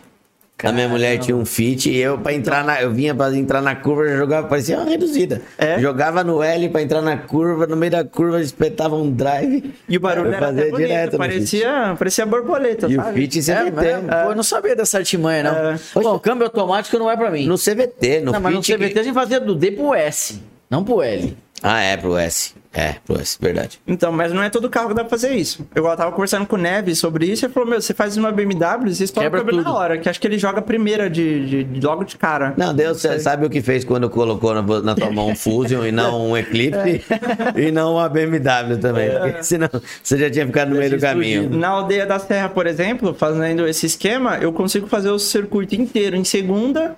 Chegando nas retas, jogava no dele, passava pra terceira. Final da reta já jogava no L e já voltava pra segunda. Então, na, na aldeia da Serra, as primeiras vezes que eu corri lá, eu virei 53.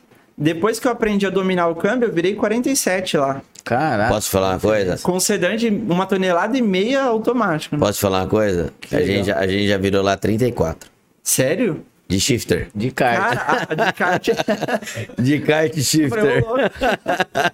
Não, kart é surreal. A gente É correu, a gente correu, a gente treinava, a gente, no final dos anos 90, a gente correu um tempo de kart, mas a gente fez uma prova só também profissional, que foi uma 500 milhas.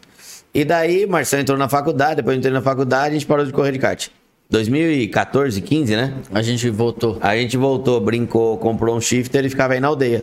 Meu, não tinha nada ainda, esse negócio de track day nem tinha voltado. A gente ia quarta-feira à noite, né? Quarto dia de andar. Andar de, de shifter. Mas, meu, 30 e pouco. O negócio pesa 120 quilos, quase que o piloto em cima tem que chegar. É. E aí. Aí foi isso. Aí eu corri a temporada inteira do, da Superliga e fui campeão da temporada com o Fusion. Só a última etapa que eu tive que correr com o golzinho que eu aluguei, porque, Porque o já Fusion tinha- tava, tava arrumando da, da batida lá. Na, na subida de montanha, acho que em novembro, se eu não me engano, eu acabei batendo lá. Mas é coisa de corrida. Quando você, quando você entra para o automobilismo, você começa a cada vez mais achar o seu limite o limite do carro. Sim. E e- eventualmente você passa desse limite, não tem. Apesar que nesse dia o problema foi, foi outro, que eu não levei em consideração. Porque a curva que eu fiz, na velocidade que eu fiz, o carro até faria. Porque eu já tava é, virando uns- um, um tempo muito bom antes disso. Só que Deixa eu ver se eu a primeira subida que eu fiz do dia foi de manhã. E tava o ar gelado, tava bem, bem Mais gelado pro- ainda. Melhor pra andar, né? É. Só que quando eu fui fazer a segunda subida, que foi a que eu bati, era meio dia e meio mais ou menos. E é aquele sol do interior. Então a- a- o asfalto já tava fervendo, tava tudo fervendo, o ar tava quente. E aí o que acontece? Eu, eu tava usando o pneu radial. E o pneu radial ele perde aderência com calor, né? E aí eu perdi a aderência. Tanto que eu fiz a curva e o carro parece Foi que vai reto. sabe? Perdeu a frente. É. Saiu completamente diferente. Diferente do pneu slick, que quanto mais quente, melhor. Mais É. gruda. Só que aí, como eu tava usando radial, e eu não levei isso em consideração. Eu tentei virar a volta do jeito que eu tava virando de manhã. E aí eu perdi a aderência e fui embora. Mas aí, é... primeiro, é coisa de competição. Acontece, todos os pilotos de Stock Car bate, todo mundo bate. Quando você tá tentando... Chegar no seu limite. É, e... E além disso, o quem bateu lá também foi o Batistinha. Batistinha bateu o Maverick dele, que é o recordista lá. É. Mas, por sorte, não, não chegou a estragar muita coisa, não. Eu tava, eu tava no sítio, foi- em outubro. Eu tentei rolar as mensagens aqui, mas é imagem antiga. Ela mandou mensagem pra mim no sábado. E o carro, meu, tipo, entrou numa valeta. Era uma curva, acho que pra direita, se eu não me engano. É, o, carro entrou, direita. o carro entrou numa valeta. Porque o que acontece? Lá é uma estrada, né? Então não tem área de escape, igual o autódromo. Você- E, e não tem sai- reconhecimento de pista, né? Não tem. Você, você, e, e não tem treino também. Você chega lá e não tem como decorar o traçado, que é 39 curvas. É 5 km quase, quase 4 km de, de, de, de pista. Você não, não tem treino e não- você não decora o traçado. Você vai no, no Deus me livre. E lá, Você vai naquilo que você, o seu olho conseguir. É, exatamente. Seu cérebro conseguir assimilar. E ó, pro do ano passado, que eu fui. Ano passado não, ano retrasado, que eu fui vice-campeã na subida de montanha, eu virei 3 minutos e 14, se eu não me engano. Não, 3 e 7. É. Que foi o meu tempo de segundo lugar. Esse ano eu tava virando 2 e 54. Eu baixei. Caralho, abaixou 13 segundos. É. E eu tava virando muito rápido. E Por isso que eu acabei passando no É, isso que eu limite, ia mas. falar. E é- virou tão rápido que virou. É. Virou quase que pra baixo. É. E lá não tem área de escape, né? Você saiu um pouquinho, é valeta, poste, árvore, barranco. É, é um evento que dá Teve uma assustada, não dá? Teve outros acidentes? Teve, Ah. teve eu, o Batistinha e um Corvette. O Corvette de quase mil cavalos bateu lá também. Mas Ué? bateu assim, de estourar todos os airbags, destruiu a frente do carro, foi. A 4 mil cavalos? Um, Mil, é, quase mil um cavalos. Corvette de mil cavalos Quase mil cavalos. numa subida de montanha, tipo, tração É. traseira. Não, ele ia bombando o acelerador, porque se ele, se ele acelerasse, o carro girava na hora, sabe? Sim. Ele é na flor do acelerador, né? É. Ele é na flor. Tem uns vídeos dele subindo, você vê que ele vai bombando, sabe? O acelerador, porque não dá pra, pra, pra pisar direito. Sim. E você tem em contas, em número, quantas vezes eh, você teve algum tipo de problema? Carro, quebra, colisão, Nossa, é problema foi- de pista. Tem muita história, viu? Eu, Você só não tem uma planilha com os gastos. é, ne- melhor nem ter. Nem ter, né? Daí você desanima. Mas, assim, com. Nossa, os problemas que eu mais tive foi câmbio e caixa de direção, né? Mas já teve. Nossa, teve muita história já. Já teve pneu explodindo na estrada. Já teve. Teve uma vez que eu peguei um buraco na 23, quebrou o braço da Bandeja? bandeja dianteira e a roda abriu e foi pra fora. E aí destruiu o paralama, a porta também, pegou um pedaço da porta. Foi... Mas, ah, nessa época não era ainda. Era, foi recentemente agora. Já era largão já? Já. E já era inclusive preto da. Preto. Com a plotagem preta. E Preto aí. fosco. Que, e eu fiquei na 23 com, com o carro aberto. Eu consegui parar naquele. é, No recuo que tipo tem um ali. recuo que tem assim. E os caminhões e, e, e carro passando isso aqui das minhas costas. E eu, eu guincho, eu não conseguia levar o carro porque a roda tava aberta. Então eu tive que trocar o braço lá mesmo, sozinha. Nossa. A minha mãe pegou um Uber, foi na, na, Comprar peça, foi comprar a peça pra mim lá no Mercado Car. Enquanto eu tirava o braço quebrado, desmontava. levantou no macaco bandeja, ali. É, no, no macaco. No macaquinho do carro mesmo. Sim, sim. Desmontei bandeja, aí então, a minha mãe trouxe o braço novo, só que esse braço, ele precisa de uma bucha que vai no pivô. Hum. E ele não vem com essa bucha. E essa bucha, ela é colocada por interferência. A hora que ela chegou com o braço sem a bucha que eu olhei, eu falei, mano, e agora? Aí eu na 23, sem ferramenta, tava só com a maleta de ferramenta da loja do mecânico. ganhei. Caraca! Só na Loja- propaganda fria aqui. Loja do mecânico. Você comprou com cupom na Tony Mac? Não, eu ganhei na live de vocês. Na, qual? Na live. Aquela. Lembra quando eles faziam a live? Nossa, foi na achava- primeira live. Então, que que é você- uma que eu gravei ali embaixo. É que você precisava achar o. o... Foi na primeira, Fernando, que a gente ficou aqui de noite fazendo em 2018. Foi, foi. Que precisava achar um negócio no meio de Sim, milhões sim, de sim, produtos. sim. Eu lá. lembro, eu lembro. Eu achei. O selo, achava o selo achei verde. exatamente. da hora. achei o selo e ganhei a maleta. Foi a que me salvou na 23. Vocês veem Não o foi à quanto... toa. Não, vocês veem o quanto é importante ter a ferramenta certa na hora certa. Então, É. se você ainda não tem ferramenta, mas entra, é que você- é que entra você- lá no site da loja é que e pega os cupons. Pera aí, deixa eu fazer uma merchan aqui. e pega os cupons descontando aqui embaixo. Compre a ferramenta certa, porque você não sabe a hora que você vai precisar. E sempre precisa. Ó, loja do mecânico, eu tô precisando de uma parafusadeira de impacto, tá? Aí, tá Aí. Elétrica. Segue. Fica a dica aí. O Voz outro dia tava vendo a live, se ele ver essa, ele já, manda, ele já fala pra Dani já. É. Porque eu desmonto essa roda toda hora e toda hora desmontar no braço. Na é chave de roda. É difícil. E aí, eu troquei, e pior, precisava tirar a puxa do braço velho, que o pivô, é, o pivô é embutido, e colocar no outro. Aí eu tive que fazer uma gambiarra pra colocar, é, fazer um suporte, tipo, embaixo do pivô. Peguei o outro, a outra metade do braço que tava quebrado, usei com Deu martelo. marteladas. Até- mano, e pior, ainda... Tirou o pivô de uma e colocou na outra. Foi. E pior, ainda tomei uma bausada de moto. Enquanto eu tava mexendo no carro, um motoqueiro passou no mesmo buraco e soltou o baú da moto, caiu no chão e veio na minha direção. A hora que eu escutei o barulho, só deu, a- só deu tempo de eu pôr o braço assim. E o baú tava muito pesado, Pesado. ele devia estar uns 70 por hora, sabe? Cara. Caralho. E ele bateu na minha mão, o meu cotovelo bateu na costela, fiquei com um hematoma desse tamanho na costela.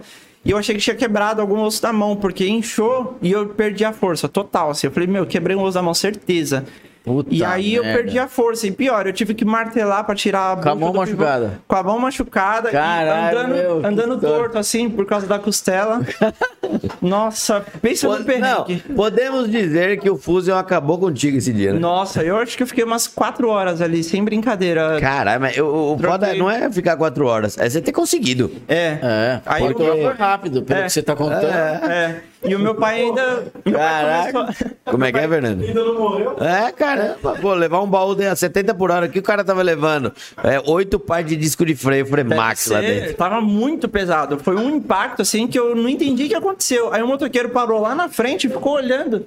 Sem entender o que aconteceu. Ele não, entendi, ele não tinha entendido que o baú dele tinha caído. Ele, Ah, ele nem se ele ligou. parou e ficou olhando pra mim pra ver. Aí Eu peguei o baú e levei pra ele. Ele, caraca, caiu o baú.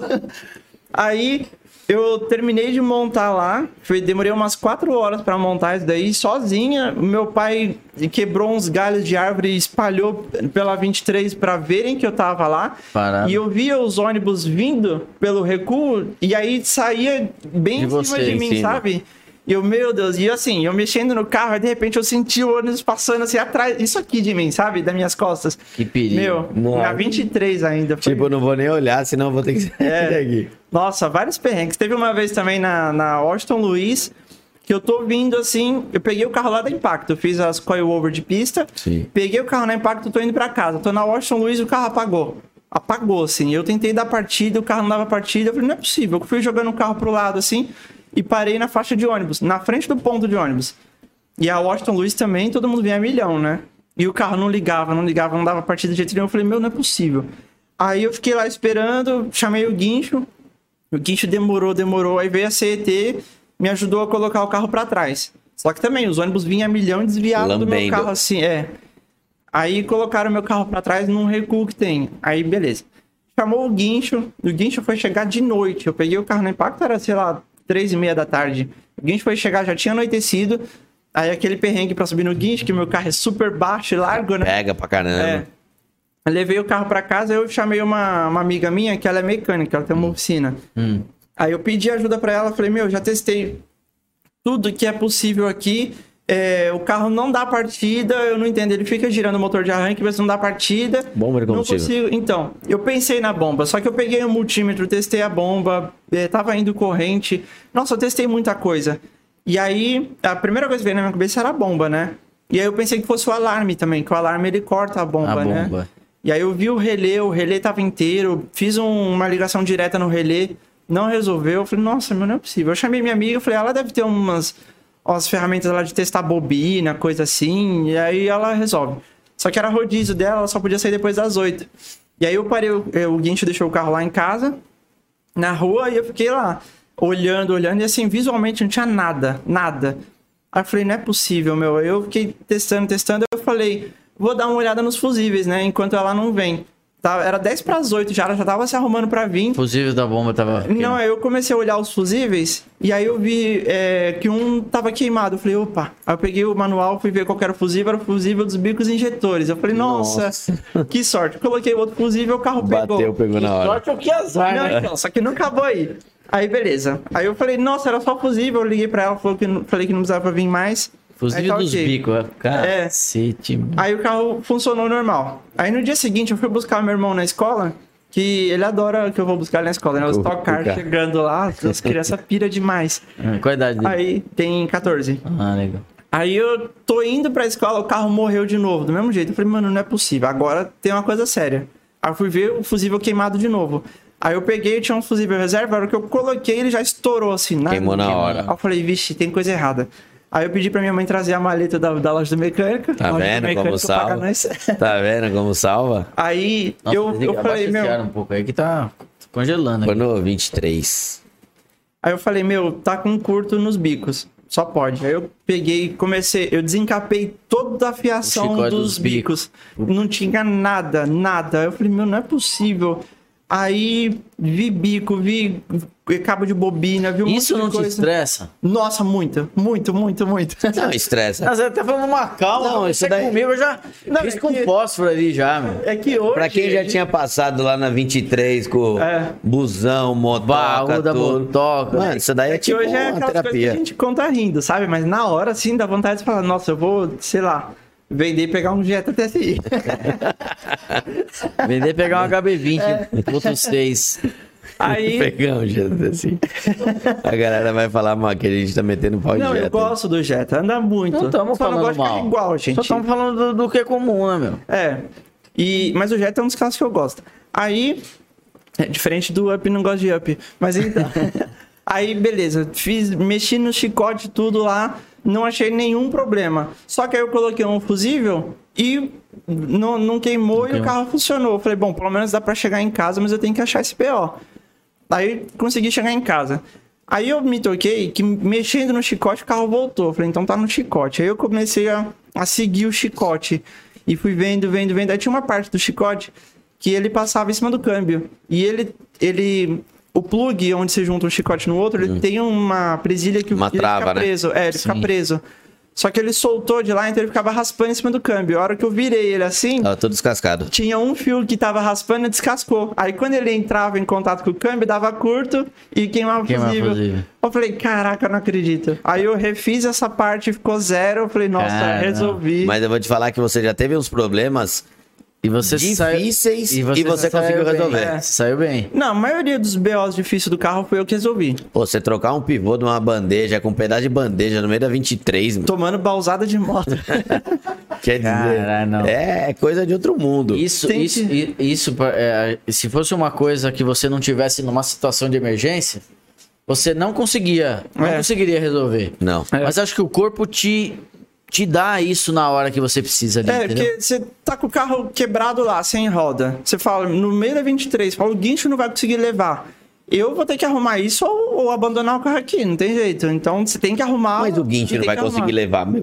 O guincho sempre dá um jeito de levar. Então, o mas guincho eu, eu não. chamei o guincho lá. Ele olhou e falou assim: é, não vou conseguir levar. Você vai ter que chamar um mecânico e trocar aqui. Eu falei, ah, Porque um tá, mecânico, tá é lotado, mecânico. tá lotado de guincho que vem aqui com carro às vezes que pegou fogo, sem. É sem- má vontade É má também do- vontade. É tipo, que ele tem que ser aquele patins. Sabe o patins que põe debaixo Nada, da os roda? caras saem Então, arregaçando Ele podia pôr o cabo cima. ali na roda e Então, endireitar da roda e esse subir que é o problema. Ele falou assim: É que ia danificar o carro. É, ele falou: eu posso até puxar. A roda ia destruir pegar, lá, tudo. é, ia pegar no paralama. É, a roda não. ela tava aberta. Eu tô falando de perda total, verdade. Perda total, o cara puxa de Mas qualquer ele podia jeito. pegar o cabo dentro da roda e ele não ia, a roda não ia ficar aberta, ele ia fechar quando ele puxasse o cabo. Não sei. Não sei, porque ele ia ter que pôr o cabo no braço, que era o braço que tava sem. Tava quebrado. Você que era fa- o braço inferior. Bom, você falou dos piores momentos que você teve É, com o um Fuso. bom aí pra dar uma quebrada. É, Ah, vamos falar dos melhores momentos. Vamos falar dos melhores. Tô chorando o, o aqui. que, que ele já te trouxe de felicidade? Então, é, é aquele. É a faca de dois gumes, né? Numa hora você tá querendo chorar ali, vender o carro, fala, meu, que ideia que eu tive de fazer. Se eu tivesse É, feito esse projeto num Jetta TSI, tava tudo certo. Mas não, eu fui. Mas tem os momentos assim que, meu, é, a hora que você ganha uma corrida. Sabe, no meio de de vários carros de corrida mesmo. Carro todo depenado. O meu carro tinha painel. Ar-condicionado. É, ar-condicionado. O meu carro tinha uma tonelada e meia, mais os pesos das fibras, do aerofólio, de tudo. Hum. Os carros de corrida lá, tudo depena- depenadaço. Não tem nem painel, sabe? Tem a injeção e a roll cage só. Sim. E aí você chega, na linha de chegada, você vê a bandeirada lá. Você sobe no pódio de primeiro lugar. Isso é muito, sabe? É, o carro que você montou do zero. Isso é Isso é- muito. isso é prazeroso. é muito gratificante. E é, quando, quando o carro fica famoso também, porque o carro ele tá famoso até lá fora, sabe? Justamente porque não tem fusão de corrida nem lá fora, né? E então eu recebo mensagem de gringo todo dia, perguntando onde que eu comprei o widebody, onde eu comprei as peças. Teve um, um grupo de, de gringos que eles perguntaram se, se eles bancassem toda a viagem, se eu levaria o Fusion lá pra, pra, pra, Pra expor? pra, um, pra um evento de track day deles. Aonde que era? Aonde? Então, eu esqueci a cidade, e é um, é um, um autódromo que é famoso lá, mas não é famoso pra gente, sabe? E eu esqueci o nome Não, do mas que autódromo. país? Nos Estados Unidos. Os Estados Unidos? É. Eles bancavam pra você levar o carro lá? É, ele falou, meu, a gente faz um, a gente junta o dinheiro aqui, banca toda a sua viagem, seus custos, tudo, você traz o carro pra, pra, pra gente ver e pra, pra, pra correr num track day com a gente. Aí eu, eu, na hora você deve falar, pô, com certeza, só que aí depois você pensa, é burocracia, tudo, e se dá um ruim lá e eles não pagam, sabe? Meu, e eu nem sei como que funciona isso, de você levar um carro pra fora pra depois trazer de novo, deve Quem ser uma poderia, burocracia quem, absurda. Vou chamar o TK aqui pra falar, porque ele tá toda hora. É. Ele leva gol pra lá, traz gol pra cá, leva pra É lá, traz pra cá. Aí levou o golzinho lá pro Estados Unidos. Então, mas é Levou. que ele legaliza lá. Eu, eu ia levar pra rodar uns Só um dias evento e voltar. né? E, e o, o pessoal, eu tenho uma base de fãs lá fora muito grande. E, e ele, ele mesmo falou pra mim, meu, aqui nos Estados Unidos você é muito mais famosa do que você pensa. O, o, pessoal realmente conhece seu projeto. Vira e mexe, o pessoal menciona o seu carro, porque é, o pessoal que tem, tem tipo, grupo de Ford, grupo de Fuso, eles E gostam Ford mesmo. nos Estados Unidos, o brasileiro. Bra- Aqui a Ford é meio. Existe um certo preconceito. Uhum. O americano, ele é apaixonado por Ford. né? Sempre foi. O carro mais vendido dos Estados Unidos É. É Ford. Até porque a história dos Estados Unidos tá baseada em cima da Ford, praticamente, né? O- com o Henry Ford, Com Henry Fordismo, Ford, tudo. o, a primeira linha de montagem, tudo. É. Então eu acredito, realmente você deve ser muito mais reconhecida lá do que você imagina. É, Não digo levar o carro, mas valia a pena você dar um pulo lá, hein? é, ia ser legal mesmo. Quem sabe um dia. Ia, ia ser, ia Quantos ser bem legal. você tem? Oi? Quantos seguidores você tem? Eu, tenho, eu tô acho que com 8 mil, se eu não me engano. 8 mil e no perfil do Fusion 7 mil e pouco. Só que isso é uma coisa doida, é um, é um fenômeno, porque assim, eu não, não, não sou aquela pessoa que tem, tipo, 70 mil seguidores, só que eu não consigo dar um rolê sem me reconhecerem na rua, sabe? Eu vou no mercado. Não, o pessoal vê, às vezes É, em o outras páginas, em outras publicações, em outra, ou acaba vendo e não segue. Então, eu fui, eu viajei pro, pro interior no fim do ano, fim do ano retrasado, 2020 pra 2021. E eu fui pra uma cidadezinha que ela é tão pequena que ela tá em tamanho real no mapa, sabe? Muito pequena mesmo. É uma rua que vai, uma que vem e uma que vai e vem. É uma, é, mas é uma cidade muito pequena. Não tem shopping, não tem McDonald's, não tem nada. E Ô, eu tô no McDonald's, McDonald's é uma cidade Então, grande. É, então. E eu tô lá no posto lavando o carro, aí vem o cara, esse não é o carro da Tony Mac? Eu falei, é, ele falou, não acredito, eu achei que eu nunca ia ver esse carro pessoalmente. eu falei, mano, você conhece o Nossa, carro? e o cara associou com a Tony Mac. É, era seguidor da Tony Mac, viu o carro, tudo. Ele falou: Meu, achei que eu nunca ia ver esse carro pessoalmente. Muito bem pra minha cidade. E. É, né? Bom, aqui na, aqui na descrição do vídeo, inclusive, aqui na descrição da- dessa live, eu vou colocar todos os vídeos. Quantos vídeos tem no canal do Fusion? Vê aí pra mim, Fernando. Porque tem alguns vídeos e, e conteúdo já antigo. Então a galera consegue acompanhar toda essa transformação que aconteceu no carro. Eu lembro que não era só um vídeo que eu fiz dele quando ele veio pra fazer o alargamento, quando veio pra largar. E ele anda, eu vou mostrar pra galera. Sete vídeos. Foi uma série. Manutenção. É, tem outras coisas. Eu vou colocar pra galera, quem não tá, talvez, associando. Peraí, deixa eu. Ô, meu pai do céu. Quem não está associando, eu vou mostrar pra galera de qual Fusion a gente tá falando. Diretamente do Instagram, arroba FusionGT3. Deixa eu rolar lá pra baixo ó, a comunicação que ele tinha, a Divan. E muita gente deve ter reconhecido ele, porque olha o tamanho do Tony Mac que ele anda aqui É. na porta. Sim. Deixa eu pegar umas imagens mais antigas. Essa plotagem era muito bonita. Eu gostava muito dessa plotagem. Mas como é que tá hoje? Tá tudo preto fosco. É porque hoje o patrocinador que. É a, é a cor do patrocinador, né? É, eles que escolhem o layout hoje. Porque ele merecia uma cor, um vermelho, alguma coisa assim, ele merecia. E carro de corrida é chamativo, né? Eu gosto de carro chamativo. Ó, aqui é a subida da montanha. Mas essa é do primeiro ano. Foi, foi o ano que eu É, peguei em dezembro de segundo lugar. 2020. Eu quero achar foto agora há pouco, a gente tava vendo ainda umas fotos quando, ela- quando o carro chegou aqui na Tony Mac. Meu, tem bastante conteúdo do carro. E você vê, em, em lugares, meu, em, em pista. Esse daqui é o. É o 53, não é da Castelo? É um, é um, um grau aí. Não, 50, não. Não é o- 53 não, é aquele. É do português lá, o bacalhau. Acho é voltando, sentido São Paulo. E tem a Gregory ali em cima. Aqui, ó. Aqui é quando no dia que você veio buscar o carro. Foi. Esse carro veio pra Tony Mac, a gente fez esse conteúdo, e mas é, já era um carro reconhecido. Talvez ele tenha ficado mais reconhecido, porque a gente criou. Qual que era o. Era o Fusion bombado, era carro de corrida, né? É, então na época eu não sabia o nome dele, eu apelidei ele. Mas foi quando veio buscar o carro aqui na Tony Mac. Então talvez tenha dado mais visibilidade. E daí, cara, eu queria te pedir uma permissão para entrar num assunto um pouco mais delicado. Porque aqui era final de 29 de junho de 2020. Isso. Já tinha passado enchente, já tinha passado tudo que tinha passado. Existe uma, um assunto meio tabu, porque quando esse carro veio para Tony Mac, não era Carol Nunes que É. vinha para Tony Mac. É. Então, eu queria até expor isso um pouco mais, se eu puder, claro, porque talvez é um assunto tabu porque não é falado. Porque é pouco falado. Mas dura- aconteceu até durante o período de pandemia, né? De todo mundo ficar preso em casa tal. E todo É. mundo deu uma. é, não aguentava mais ficar preso em casa. Eu queria entrar no assunto. Como foi essa transformação de Caio para Carol Nunes? Então, eu, eu me entendo como, como trans já desde de criança. Só que assim, quando a gente é criança, a gente acha que a gente nunca vai poder fazer a, a transição, né? Eu Acho que é um negócio assim, impossível. Nasci homem, vou ter que ser homem pra sempre. Só que aí depois, conforme a gente vai crescendo, tudo, a gente vai vendo que tem mais pessoas assim, que é possível fazer a transição, tudo, e ser quem você realmente tem vontade de ser. E aí eu fiz a minha, a minha transição, na verdade, ela começou há muito tempo já. Há muito tempo, na minha vida pessoal.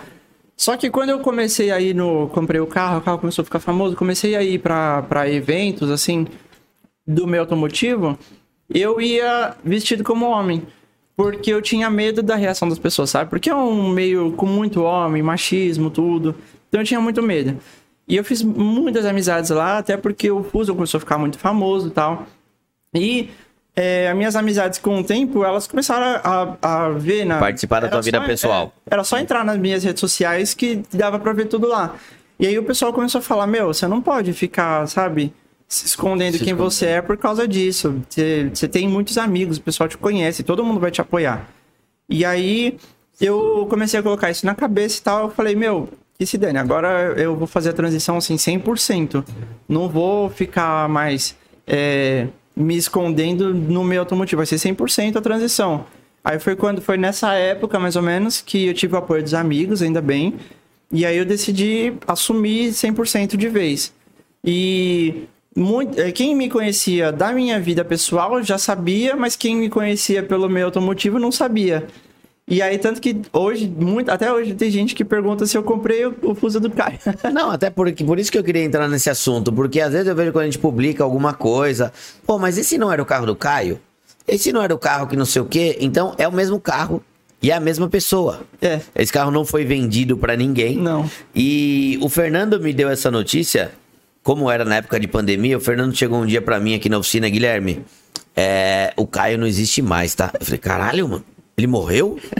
Porque era pandemia, tava um monte de gente morrendo. Ele falou, não, aconteceu isso, ela já tinha é, essa vontade, esse desejo, já era assim na vida pessoal, então hoje ela virou Carol Nunes e vai ser assim daqui pra frente. Falei, porra, menos mal, né? Então não morreu. Mas eu vou te falar com todas as palavras. Até a gente tava batendo um papo. Você teve uma coragem, porque realmente esse mundo, o mundo em si, não vou falar o mundo todo é machista, mas existe muito o Não, mas preconceito. existe em todo lugar, né? É. Existe muito preconceito. E dentro do mundo automotivo onde você estava inserido, eu posso, eu posso afirmar que com certeza esse preconceito é muito maior. Porque Você sofreu com isso? Algum... Então, por, por incrível que pareça, a aceitação foi grande. Eu não, não cheguei a sofrer, assim, é, preconceito pessoalmente, é, nem, nem de agressão física nem verbal, sabe? Não, Graças a Deus eu não tive que passar por nada disso. Não sei se é porque já todo mundo já me conhece, já a maior parte, a maioria das pessoas gosta de mim muito, então eu não sei. Mas eu não cheguei a sofrer nada. Teve uma ou outra situação assim que às vezes você, fica sabendo, sabe? Sim. E aí é chato, né? Mas graças lá, a eu Deus acho é, que isso- é, é pouca coisa. Isso vai da pessoa, como ela. Não é como ela reage, é como ela é com as outras pessoas. Se ela é gentil, se ela é educada, se ela é simpática, entendeu? Então eu acho que isso, pelo menos no meu. Na minha concepção aqui. Até queria que o Fernando achasse pra gente aí, Fernando, aquela frase lá. Hum, Porque tem uma frase que o Eminem fala. Essa frase é bem antiga dele já. Tava com medo Mas de é ser que- a piada do lenhador de novo. Não, de novo não. Mas é que é uma frase que a- a- abrange muito esse tema, sabe? Sobre é, uma pessoa ser. não ter preconceito com outra. Independente de qualquer, de qualquer natureza. Seja de gênero, de cor, de raça, de qualquer coisa. Então achei, você tá procurando aí, Fernando? E é uma frase que, porra, eu tenho essa mesma visão. Então, pra, pra até ser mais. Achou? Nossa, agora até eu fiquei curioso. Frase do M. Não, essa é muito legal mesmo, presta atenção. É isso aí mesmo, Fernando. Eu não me importo se você é negro, branco, hétero, bi, gay, lésbico, baixo, alto, gordo, magro, rico ou pobre. Se você for gentil comigo, eu serei gentil com você. Simples assim. É. Não é? É uma mais pura verdade mesmo. Então, não, não- a galera que é, é preconceituosa não, não tem esse tipo de humanismo, digamos assim. Não sei se é exatamente essa palavra, Fernando, que eu posso usar. Empatia, exato. Eu não importo se, se a pessoa, independente de quem ela seja, se ela for gentil comigo, eu serei gentil com ela também. E mesmo vale pelo contrário, né? É. Então se não importa se não for gentil, eu sou um homem branco de olho azul e o outro cara também for um homem branco de olho azul e ou uma mulher e não for gentil comigo, eu não preciso ser Exatamente. gentil com ela, entendeu? E assim, a gente sabe, já, já foi provado até pela, pela. Tanto pela neurociência quanto pela psicologia, psicanálise. A gente sabe que as pessoas que elas são homofóbicas tem, tem os motivos ali, sabe? tem alguma coisa escondida. Ah, tem, tem um pezinho certeza, escondido. Mas tem muito. Eu sei porque eu já cansei de ver. Sinal que eu tô legal, então. Eu já cansei de ver mulher trans que eu conheço reclamando que, tipo assim, homens que elas conhecem que vivem fazendo piada homofóbica, fazendo. é, falando de, de, de homofobia de um jeito escroto. Só que aí. Por trás vem pedir pra sair com ela, que é sigilo, sabe? Então, Sim. meu, é o que mais tem. Tanto que, ó, o Brasil é o país que mais mata transexuais no mundo. E, mas é o país que mais consome pornografia transexual no mundo. Você acha que não tá ligado as coisas? Claro que tá ligado Tá ligado. coisas. Então, meu, certeza. é, a gente sabe. Quando eu vejo que o cara ele é homofóbico ou transfóbico ou qualquer coisa assim, eu já falei, hum, já, já até sei. não adianta esconder. Tem coisa aí, a gente tem sabe, coisa. A gente sabe. Pô, é, nossa, muito. Até completando isso que o Marcelo tava dizendo, eu lembro quando a gente era pe- pequeno e a gente tava no sítio, judiando de bicho.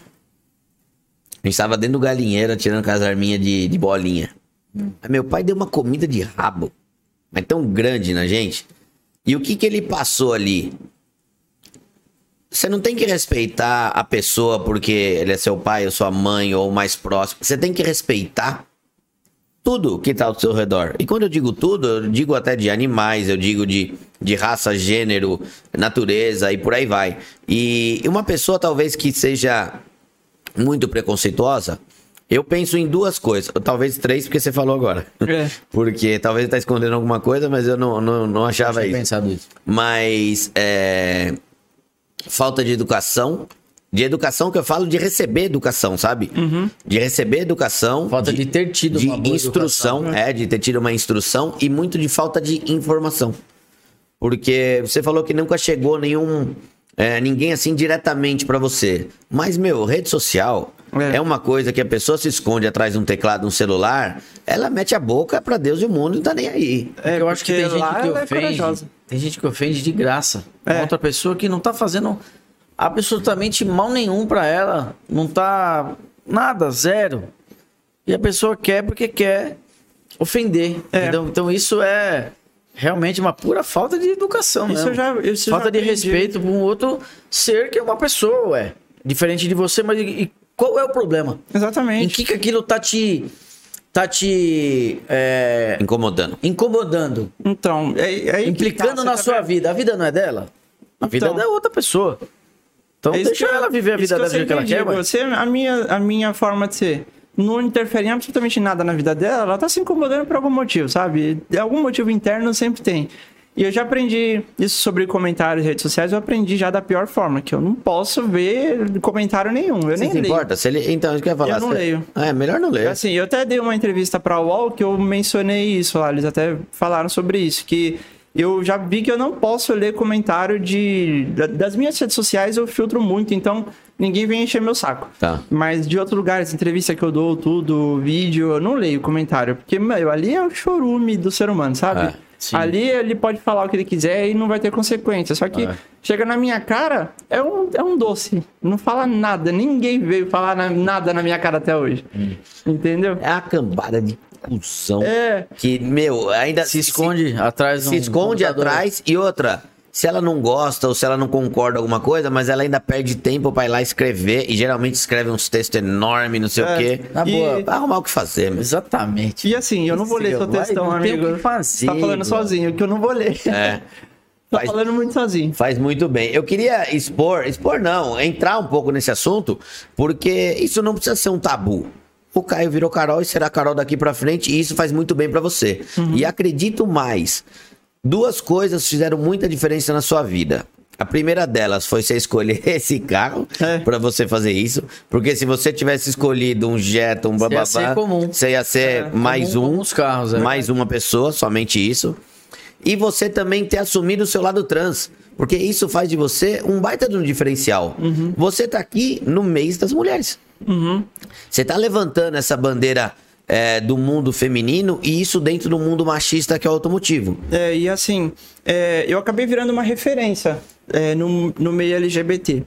Tanto, pro, tanto no mundo automotivo quanto fora dele. Porque é, as pessoas. Eu vi muita, muita gente falar comigo que é do meio LGBT e fala: Meu, eu achei muito incrível essa história. Eu achei que eu nunca ia poder, sabe? Ter carro modificado e tal, porque eu sou assim. E aí eu vi que você tem e tá correndo, virou piloto e tal. Então eu acabei virando uma referência, o que também é uma responsabilidade muito grande, né? E às vezes pesa essa responsabilidade, porque eu sei que tem um monte de gente se espelhando em mim Sim. e mas ao mesmo tempo é é, é uma, é uma luta grande porque assim a mulher ela já sofre dentro do automobilismo eu já vi muitas mulheres que que correm lá dentro. A Alessandra Menini por exemplo uma vez ela tava ia largar na corrida nossa e ela tava andando pelos boxes para ir pro carro.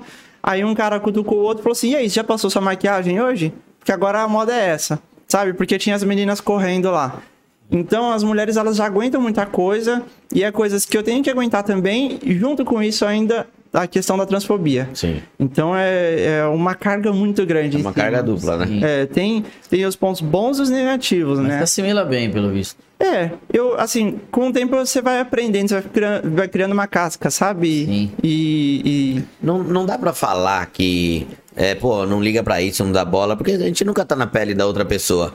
Mas é, que isso te sirva de, de às vezes, de, de pensamento. Pô, eu tô onde eu tô por conta da minha coragem de fazer o carro, por É, conta da minha coragem de, de me mostrar realmente como eu sou, sabe? Então sinta-se O- todo- orgulhosa de você mesmo. é, todos os outros que estão falando estão bem abaixo de você. É, então, é, essa é uma outra coisa que eu, é um lema que eu levo comigo, porque o meu carro, por exemplo, o meu carro ele é muito famoso e é um carro que recebe, é um projeto que ele recebe muita crítica, mas muito mais elogios. Só que aí eu sempre coloco na balança quem tá criticando e quem está elogiando. Eu já recebi elogios de piloto da Stock Car, de chefe de equipe da Stock Car, de pilotos muito importantes do automobilismo, ex-piloto da Stock Car, Sandro Tanuri já elogiou meu carro, a Babi, que ela é chefe de equipe da, da Stock Car, da a Hot Car, é a equipe dela, ela adora o Fuso. Essas pessoas que são muito importantes e relevantes para o automobilismo, eles adoram o carro e elogiam tudo, é, querem conhecer o carro, já falaram de levar o carro para acelerados, então Quem tá criticando? É um Zé Ninguém. Que, Se você sabe, quiser, inclusive, a gente tem até um contato do, do Gerson do Acelerado, o que ele pode Gerson, ajudar. é, só Já fal- falou com ele? Ainda não. Puta cara, gente fina, parceiro É, eu- nosso. Então. E era pra gente estar correndo junto, né? Mas ele acabou saindo da, da Copa. Ah, não, Mas não era o- o ele, Cássio, era o, o era Cássio o Cássio que corria, é É, o verdade. Então, e aí eu coloco na balança. Quem que tá criticando? É um Zé Ninguém que não faz nada, ou quando tem carro, né? É um carro bosta e não, não sabe? E aí eu falo, caraca, eu tô elo- recebendo elogios dessas pessoas e crítica dessas. Se um dia isso se inverter, aí sim eu vou me preocupar. Sim, sim. Se essa galerinha começar a elogiar meu carro. Pera aí, não adianta você falar quando você tá lá que ninguém vai ouvir. É verdade, desculpa. Tá mal, hein? Então, e, e o dia que isso se inverter, essas pessoinhas começarem a elogiar o carro e eu começar a receber críticas de pessoas importantes do automobilismo, aí sim eu começo a me preocupar. É, aí, Aí tem coisa errada. Porque hoje eu olho pra, essa, essas críticas e elogios e falo, nossa, eu tô muito no caminho certo. Porque olha as pessoas que estão elogiando, elas que estão criticando. Exato. E não, a pessoa que tá criticando, ela, ela é muito ca- é carente de espírito. Sei lá, se, meu, se você tá tendo. Se você tá vendo uma pessoa ter sucesso, eu acho tão bonito ver quando a pessoa tem sucesso, porque serve de exemplo pra muita gente. Exatamente. Serve de exemplo. E o ser humano, ele precisa de um exemplo pra ser seguido. Sim. Pra seguir. Pra acreditar, projeto mesmo, sabe? eu, eu me inspirei em muitas pessoas. Em outros projetos gringos, o projeto do meu amigo, o Audi mesmo. É, eu me inspirei, tudo aconteceu porque eu me inspirei com as- nas, nas pessoas, né? A gente precisa realmente. E com certeza muitas pessoas se inspiram em você, cara. É, Então, você tá no. Com certeza você tá no caminho certo. é. E o que podemos. Ele falou isso. O Rafael É? ele falou assim: Nossa, eu já vi tanta gente falando do seu carro e hoje você tá aqui correndo na Copa HB20, ganhou uma temporada os com caras seu carro, onde? ganhando troféu, é. E os caras E tão o cara onde? com a bunda no sofá falando mal. Onde o cara É. tava escrevendo, ele tá até hoje escrevendo. você. exatamente, O exatamente. Rafael é um moleque. Nossa, o Rafael boa. é demais. Ele é Fala pra. Nossa, se chamar ele aqui Fala, um dia, filho, acaba O seu- 4 horas da manhã. Zé Ruelo. É Benjamin Button. O... é engraçado. Então a Cá contou, meu, tudo que foi a, a história do Fusion e até a transformação dela pessoal pra entrar nesse mundo automotivo. E o que vem mais pela frente, Cá? O que podemos esperar de Carol Nunes, de Fusion? Vamos falar daqui pra frente. Body Kits. É, o Fusion hoje. Não faz. O Fusion hoje ele, ele tá lá em Limeira recebendo um swap de câmbio. Então, finalmente, esse carro vai ser câmbio manual. Aí você vai baixar tempo, aí você vai ver o que, que é legal. É, muito. E assim, eu já tava de saco cheio, sabe? Eu tava correndo com o câmbio automático porque, assim, era uma necessidade. Era o câmbio do carro. Esse carro tinha. não tem uma, uma opção manual no Brasil. Tem lá fora, né? Mas nem o câmbio que ele usa lá fora não tem no Brasil, em nenhum carro. É, É um, mesmo? câmbio, é Mas- um câmbio da Mazda. Ah, é? Eles usam no Mazda 6, no Fusion e algum outro Ford lá que Hum. também não veio pro Brasil. Então esse câmbio não tem aqui. Então, é, tudo nesse carro é uma adaptação. A caixa hidráulica que eu coloquei é adaptação, é, o widebody adaptação, o câmbio é adaptação. E eu tinha a ideia de fazer o, o swap pro V6 Pro da V6. Ford Edge. Tem que até publicação antiga sua que tinha É. um V6 lá, né? Ainda tem, tá na minha, na- tá lá em casa. Inclusive, se alguém quiser comprar um V6 de Ford Edge, está à Ah, venda. Ah, você tem um motor? Você Tenho. Tem, comprou, faz chegou a tempo. comprar motor? Faz Comprei. tempo. Tá lá em casa, só que aí acabei mudando de, de, de, de ideia pro projeto, porque, por incrível que pareça, colocar o V6 ia dar muito mais trabalho, mais gasto, e eu ia ficar limitado à potência dele aspirado. Sim. Não, Então- mas se você colocasse ele turbo aí, ia ser legal. É. Não, mas aí era um projeto. Não, aí o Mas projeto. é, vai ter forjar seis cilindros, é, é salgado. É. E então eu- o que, que eu vou fazer? Hoje ele tá lá fazendo swap para câmbio manual, então ele já vai vir manual, já vai mudar o carro 100%, vai, vai vir com a Feltec também, 550. Obrigado RS Performance. E Ah, é RS lá do Sul. é a RS que me deu a Feltec. Que legal. Hora. E aí vou forjar e turbinar esse motor. E aí uh, a gente Mas espera tudo 400 isso de uma vez? Não. Ele vai vir agora manual. só com manual e FT. Mas É, você vai forjar ele? Vou. Vou porque o Duratec não, aguenta não nada aguenta. de pressão sem forjar. Não- Não mesmo? O pessoal tu fala assim, até um 06 é tranquilo, mas, meu, Porque quebra as bielas, não é, a aguenta. biela dele é ruim. O pistão é fino também, a cabeça dele é fina, não, não aguenta muito. Teve muita gente que for, é, turbinou Ranger sem forjar. E Quebrou. sim, deu, deu ruim. Aí, Gui. Eu forjei. É, então. É, é 4.0. Só as bielinhas que é uma canela seca desse jeito. né? Eu vou, eu vou fazer isso com o dinheiro que eu vou pegar do motor, né? Que o preço do motor já praticamente vai bancar o. a forjar o motor e fazer turbo nele. Só que daí eu vou fazer um pouquinho mais pra frente, porque o carro tá parado há muito tempo e eu preciso voltar com o carro pras pistas, né? Então, fazendo isso, eu pretendo entrar na Open Brasil com o Fusion, continuar correndo na Copa HB20. Mais pra frente, quem sabe entrar em alguma outra categoria mais importante, tipo a Stock Light ou, ou a Sprint. E com o Fuso eu vou correr na Open e tenho planos de correr nas mil milhas agora em janeiro.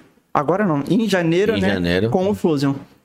E Pô, mil milhas. é, já tem uma, uma engenheira da Stock Car que vai entrar comigo, já topou o projeto. Uma, uma chefe de equipe da Stock também já topou o projeto, vai entrar comigo. Vou preparar o Fusion, tudo. Mas ele vai ser aspirado ainda, né? Ah, creio que sim, eu não tenho certeza. Melhor. ainda. Pra mil milhas. É, isso é verdade. É pra mil milhas é melhor que seja melhor. aspirado ainda. Dura. Dura É, mais. mas dura mais. tenho- A chance de quebrar. Vamos com a Ranger? Então vamos com a Ranger e com a carretinha, porque mil milhas. É, são 12 horas de corrida, mas assim, Mas Dá pra dividir dá pra quantos carros? Dá pra ir de picape? Você dá- sabe que dá pra carro chassi? boa pergunta, eu não faço ideia. Tem um monte de coisa que é do chassi. É. Tem um monte de regulamento que é monobloco. Hein, Fernando? Dá pra dividir mil milhas em quantos carros? Não é quantos eu sei. pilotos. o que quebrar, a gente substitui. Eu sei que lá corre turismo e, e protótipo junto. É, são várias categorias dentro, né? Mas corre protótipo junto com a gente. E aí eu quero Qual o prêmio fazer- disso aqui no Brasil? Eu acho que não é em dinheiro, não. Eu acho que é Não, só é, mesmo. é. Só um joinha. É. São 12 horas de corrida. Troféu joinha. E vou ter que fazer muita coisa no Fusa. Eu sei que trizeta, tulipa, disco e pastilha de freio tem que levar de estoque, sabe? Porque é, costuma. E Você a não- cinética também. Você não fez freio? Eu fiz upgrade de freio, eu só não coloquei Big Brakes, mas ele tá com disco frisado e as pastilhas da, da TechPads. E tá com aerokeep e fluido. Fluido Aerokeep é bom que não deixa o pe- o pedal borrachudo. Borrachudo. Ele fica mais sensível. Ele, ele ficava muito, viu? É. Mas, mas dá fade de freio, não dá? Oi? Não dá fade de Não. freio? Não, eu faço corrida de 40 minutos, zero fade. E eu coloquei duto de ventilação. E com freio e com câmbio automático. Que você não... É. Ah, bom, você segura Você no L. reduzida, é. Você segura no L. Mas eu, fa- eu coloquei duto de ventilação. Então, vem os dutos do para-choque, passa por, por dentro Joga da caixa bem do e vai disco. direto no, no disco e na pinça. Ah. Que legal. Acho que vocês viram, né? Quando Sim, vocês sim. montaram. Eu quero fazer na Ranger. Pô, É, o projeto buracão depois, do milha. depois do câmbio, então é forjar o motor e turbinar ele. É, Tem uma, uma, uma estimativa de potência assim? 400 cavalos. Assim, na verdade, eu tô, eu tô pretendendo montar o carro para 400, 500 cavalos e andar com 350, mais ou menos. Porque Isso no essa- motor ou na roda? Não, motor, né? Eu acho que é motor. Motor. Mas o Duratec rende muito, muito, muito. Com pouca pressão. Porque o fluxo de cabeçote dele é muito alto. O Marcelo da, da MVS me falou isso. O Sim. fluxo é muito alto, é mais que K20. E, e forjando, meu... É que tem um pulmão e grande também, né? Um Tem. 2.5, É, né? exatamente. Tem Não isso também. 2.0. Os 2.0 já vinha com 400 cavalos. dos focos que o pessoal turbinava, Sim. dava 400 cavalos tranquilo. É, Imagina um 2.5. Então, Nossa, e é uns carros que a galera turbina pouco, né? eu acho que com menos de um quilo já vem boa. isso daí. Eu lembro quando eu tinha meu Escort Zetec. Que andava pra caceta. Eu pensava Ó, em turbinar o carro daqui. A gente, a gente é a favor aqui, que é. Não tem o Save the Wagons? A Uhum. gente é o Save the Manos. e os carros diferentes, porque a galera é tudo igual. Tem, tem que ter carro, falta carro diferente. Porra, mano, e a Volkswagen além de É muito projeto igual. É mais igual ainda porque ela só tem o câmbio automático. Não, você vai nos postinhos, meu, é só. Ah, stage 1, stage 2, stage 3, molinha, rodinha. Nossa, lindo o seu projeto. Mano, É tudo igual. você pega a foto do Google, parece que é o mesmo carro. Você- o pessoal manda foto nos grupos assim, você fala, será que ele pegou essa foto do Google? Engraçado que nesse mundo de, de, de, de preparação e tal, a galera geralmente, pelo menos no- no- nos primórdios aí, vai, antes dessa, dessa leva, dessa plataforma, sei lá, é MQB, Fernando? Não, MQB é. É Polo. É a plataforma Tal. do Gero, que é tudo igual aí. Virtus. A galera queria, quando preparava um carro, queria ter um carro diferente, exclusivo. Hoje a galera tem uma, é, kit padaria, tudo igual. Mas não é. É que o mercado também ficou mais enxuto, né? Você tem pouca, É, não tem opção, né? pouca possibilidade. Quando você vê uma opção, a opção não te dá outra opção também. É. Você pega o Jetta e eu acho que ia ser animal. Se tivesse esse carro aqui no Brasil, câmbio mecânico. Lá fora tem, não tem? Uhum, acho que sim. E aqui ah, não é o tem. Fusca. Não, entre, não, não, aqui tem um Não, Fusca tudo só. bem, mas tô dizendo, entre Golf e Fusca. É mesmo carro, mesma mecânica, É, mas só que o, Fusca tem é manual. legal, Eu gosto de carro que dá pra você usar. Sim. Um carro quatro portas e tal. O Fusca já tem a limitação, mas o câmbio, meu. Uma vez tinha uma reportagem de um. De um. De um, de um, de um- eu vi de uma revista de carro, era uma reportagem falando dos Lancer Evolution. Eles testavam os Lancer Evolution 10 com câmbio mecânico e com câmbio manual. Que teve só no comecinho, né? Que teve manual dele. Não, até te- teve depois, mas é que o Brasil só vem os automáticos. O, o, o, o veredito da, da, da, da matéria era o seguinte: você quer fazer tempo, vai de câmbio automático. Você quer emoção, vai de câmbio mecânico. É, E outra, se você tá competindo só com câmbio mecânico, por, por mais que o tempo seja um pouquinho pior do que o câmbio automático, Mas todo mundo igual, né? vai todo mundo igual. É. Então o que importa é chegar em primeiro. Aham. E a emoção? É. Vai ser um complementar ainda, né? Sim. Então, agora quer fazer tempo, tempo, tempo, agora os carros elétricos. É uma coisa mais chata que carro elétrico. É verdade. Você sempre parece um videogame, meu. Tá saindo os carros de corrida elétrica, a DTM tá começando a apresentar os novos carros deles, só que, meu, é, é bem. Tem, bem tem sem um vídeo, né, Fernando? Acho que Você já tem- viu esse ele Tem que vídeo? ter um sistema de som bom. Que tem, tem um, é, um evento que compara é, um carro elétrico fazendo zerinho e um carro a combustão fazendo zerinho. Eles, eles, eles, é, é, como é que é? Comparam o barulho do carro elétrico fazendo zerinho com som de galinhas. né, Fernando? Já viu isso? Som de galinhas. De galinha, o- o- porque o som que, que emite o carro era um carro de fórmula. Hum. Parece umas galinhas, a galera dá risada, sabe? Que o som é feio demais. Agora vai um motor ali de verdade a combustão, é, É. outro papo. O som é o som, Mesmo andando o menos, som é é, que muito traz mais a legal. emoção do negócio, entendeu? É, você Mas vê um Tesla acelerando é absurdo. Mas, meu, você acelerar um Hellcat é muito mais legal. Exato. Não, mas é que a, o carro elétrico. Mesmo que seja mais lento, né? É, então, exatamente. O carro elétrico ele vem por, por, por uma questão, né? Tipo, é, emissão de poluente, Ambiental, é, combustível fóssil, diaba 4, mas não dá pra falar que é legal. Nu- nunca será.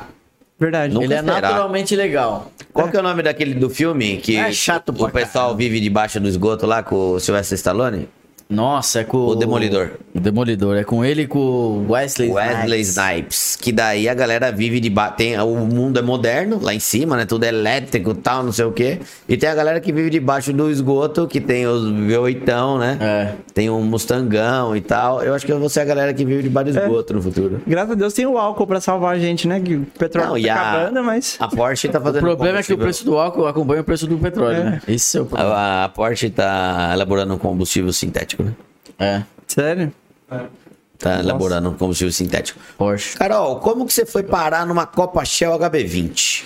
Então, eu comecei a correr a temporada da, da Superliga e comecei a ganhar destaque, veio o patrocínio e a minha patrocinadora ela queria dois carros para para ela, né? É, o Fusion e mais um, porque quando um tivesse parado, o outro estaria rodando. Ela quer mostrar a marca. É, exatamente. Ou é, quando tivesse corrida, por exemplo, deixar um carro no box para levar cliente e tal.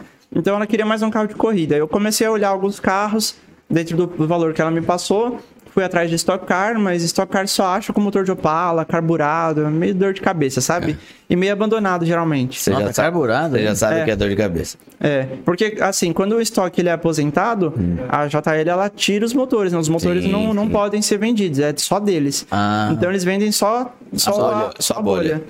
E aí o que o pessoal mais usa lá é motor de Opala, seis cilindros carburado. Fernando, você lembra quando o Márcio tava aqui em São Paulo? Ele, eh, ele tava numa. Num, Eu sigo o cara da Absoluta. É, um- é uma bolha da Absoluta. é, é uma bolha da, de Vectra, né? Vectra ou Astra? De Astra. De Astra. De Astra. Aqui no bairro. Através da Imperatriz. É. Ali perto do, do buffet da Xuxa. É, uma das flores. É, então eu, eu fui atrás de alguns pra comprar, mas assim, tudo meio abandonado, assim, meio detonado. Aí eu fui atrás de EVRS. O EVRS é um Lancer Evolution que ele já vem de fábrica da Mitsubishi para corrida, né? Só que ele é homologado para rua também. Então ele já vem com roll cage, já vem depenado tudo. E tem o Evo R que é câmbio manual, e tem o RS, que é câmbio sequencial. Só que quem tem esses carros não vende de jeito nenhum. De É, jeito é. nenhum. É, e quando quer vender, 200 mil, sabe? Sim. Porque é o carro, o carro, pra, pra, tanto pra pista, pra subida de montanha. Inclusive, o, o piloto que desbancou o Batistin era, era é, recordista da subida de montanha há anos seguidos. O piloto que desbancou ele agora é com o Evo RS. Tá. Então, eu comecei a ir atrás de uns, mas não achava pra vender de jeito nenhum. Aí eu conversei com uma amiga minha que é piloto e comecei a falar, meu, preciso de um carro de corrida e tal. Aí ela falou assim, meu, ao invés de você pagar 200 mil num carro de corrida, por que, que você não dilui esse valor correndo numa categoria que vai te dar muito mais visibilidade? Ah, Aí eu comecei a ver a Turismo Nacional. Só que o problema da Turismo Nacional é que os carros não são equalizados. Cada um tem o seu carro e mexe no seu carro dentro da, do regulamento, mas assim, a gente sabe que por baixo dos panos, né? Tem um é leque diferente. grande É. Tem gente lá que gasta 100 mil no motor, tem gente que gasta 600 mil no motor. Mesmo sendo do mesmo regulamento. Só que aí não dá pra competir. é. E a gente viu a Copa HB20, que é mais ou menos o mesmo valor de custo. E tem uma visibilidade muito grande, ela é transmitida ao vivo. Tem piloto da Stock Car que corre com a gente. Inclusive, a gente corre junto com a Stock Car, então a gente divide os boxes com, a- com os pilotos da Stock Car. É muito doido.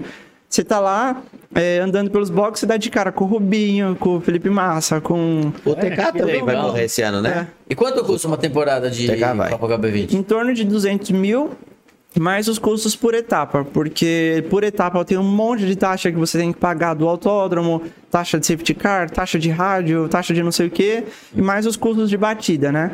É, que é, não tem como você sair de uma corrida sem batida, é porta com porta o tempo todo, E, para-choque, meu, a Copa HB20 tem carro a dar com pau no grid, né? 43 carros. Caraca, que legal. Deve ser muito Então, legal, hein? É, e aí tem esses custos por etapa. Então sai em torno de 250 mil, um pouquinho mais Tão, às vezes por agressivo. ano. Não, e- é tudo equalizado, porque é o quanta- mesmo carro, mesmo padrão, tudo igual, E né? quantas, quantas etapas são? É, é é, bastante. Quantas etapas são?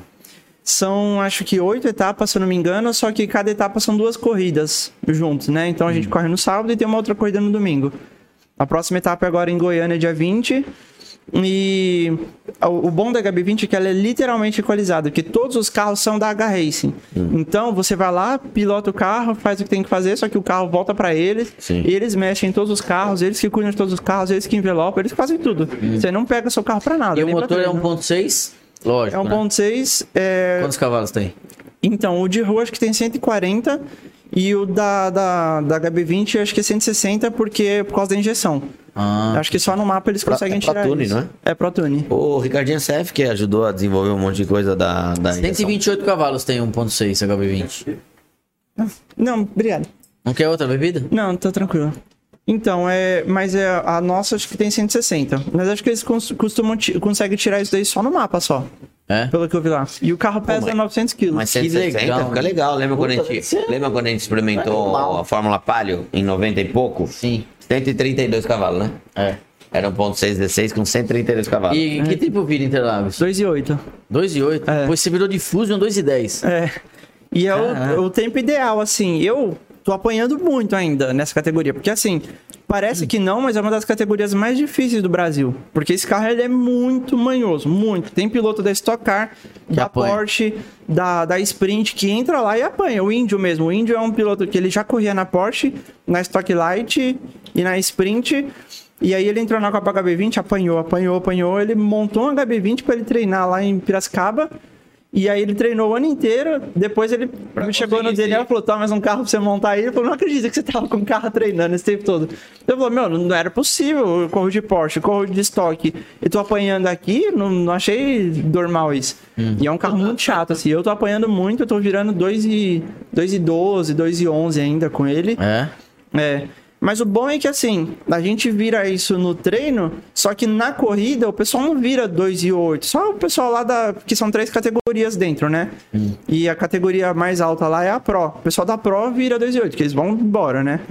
Mas o que muda é só a experiência, é o mesmo carro pra todo mundo.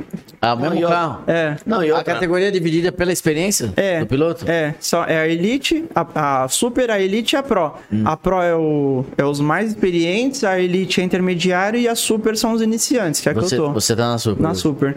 E a galera Então- vira mais ou menos é, o, o tempo de, do primeiro ao último aí varia quanto?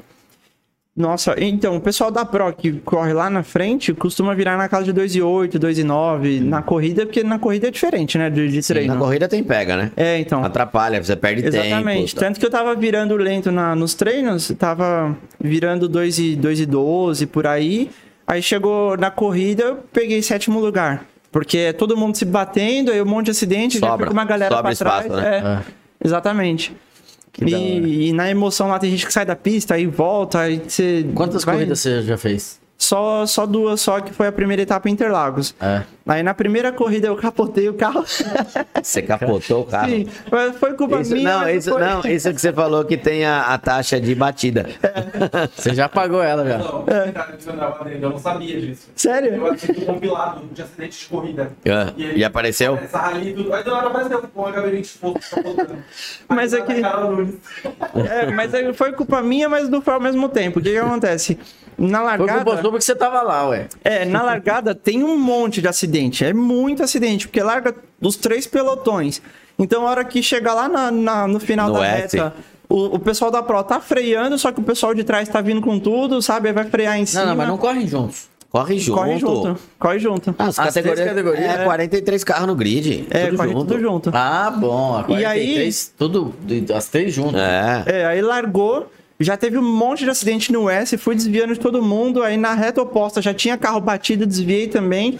Aí, a hora que eu tô chegando no Laranjinha, eu tô subindo Laranjinha, só que com o banco, o capacete, tudo, eu não tinha a visão inteira do Laranjinha.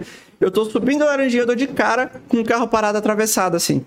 Aí, a hora que eu tô chegando, a área de escape é pra esquerda. Sim. E ele tava virado para a área de escape. Então, eu tô chegando nele, ele ameaça de sair. Aí, como ele ameaçou de sair para a esquerda, eu joguei para a direita, para a grama. Você jogou pra dentro. E aí na grama, esse carrinho, meu, o Fusion você pode passar tranquilo assim, que vai pra grama e volta. O HB20 não tem É, como. pesa 700 quilos, deve É. pesar HB20. Nossa, você entrou um pouquinho de lado, já capotou já. É, o pessoal até falou, ah, já é bom que você tira da lista lá. Capotar já foi. Aí eu tive Capotado, que cheque. abandonar. É. Aí o índio até falou, pô, pô eu vi, a, eu vi a, a gravação depois, você nem teve culpa, meu, porque eu achei que a culpa tinha sido minha. Eu falei, caraca, eu não acredito que eu joguei o carro pra grama, sendo que tinha área de escape. Mas não tinha Só que poder, o cara tá virado pra lá. É, então, só que eu, não, eu nem lembrava disso. Aí dá pra ver na, na, na gravação que a hora que eu tô chegando, ele sai com o carro, só que ele para. Aí, como ele jogou o carro pra esquerda, eu joguei pra direita e caí pra grama. Aí na grama não tem jeito. Aí eu tive que abandonar a corrida. Aí na segunda corrida de domingo eu já peguei sétimo lugar. Mas e aí, o carro Sétimo na capotou? sua categoria. Na- na- no domingo É, você já tinha outro minha carro? categoria. É, não, ele é o mesmo carro, porque o pessoal fica lá e eles trabalham no carro, se quebrar câmbio, eles trocam o câmbio, se quebrou o meu amassou o teto, é, o retrovisor e Ah. quebrou o eixo traseiro. No mínimo, deve ter É. teto, pelo menos, deve ter amassado. Teto, para-brisa. É, o para-brisa não quebrou, ainda bem. E aí Então ele quebrou o eixo quicou. ele quicou, ele fez assim, ó. Pum. Ele deu uma volta lenta, sabe? Ele virou devagar assim e voltou e parou em pé. E aí quebrou o eixo traseiro. Ele, durante a noite eles já Porra, e trocaram nem o era o. Volkswagen. É. trocaram o eixo, é, desamassaram nem o era um. Virtus, nem era um Virtus. Daí no domingo o carro já tava zero já pra, pra correr alinhadinho e tudo. Esse que é o legal de correr numa categoria profissional, né? Sim. A estrutura, eles te oferecem toda a estrutura, né? É, você tem engenheiro, eu tava com. O meu coach era o Pulpo Moreno. O Pulpo Moreno era é uma lenda da, da- do, Do Fórmula automobilismo. Pô, ele foi Fórmula Correu na 1. Fórmula 1 nos anos Roberto 90. Popo Moreno. É, ele tava sendo o meu coach. Ele ficou comigo os dois. eh, Os dois dias não, que a gente fica mais três dias treinando, né? De, de treino. E ele ficou comigo esse tempo todo. Tem engenheiro, telemetrista, tem mecânico, tem tudo lá. É muito legal. Caralho, que, legal. que- Quando, quando eu corria na, na- com o Fusion, era tudo eu, né? Sim. Dava 15 minutos antes de, de correr pro grid, eu tava debaixo do carro arrumando coisa. Mexendo em alguma coisa. sabe? É. Puta, mas que legal. Você vê o, o quanto, legal, o quanto você caminhou. E é legal que, meu, a patrocinadora veio acreditando e investindo, né? É. Porque te colocou numa categoria pra ela ter a visibilidade, mas, meu, você tá fazendo o que você ama então. fazer, né? É, e agora é uma categoria importante, que é praticamente a porta de entrada para estoque, né?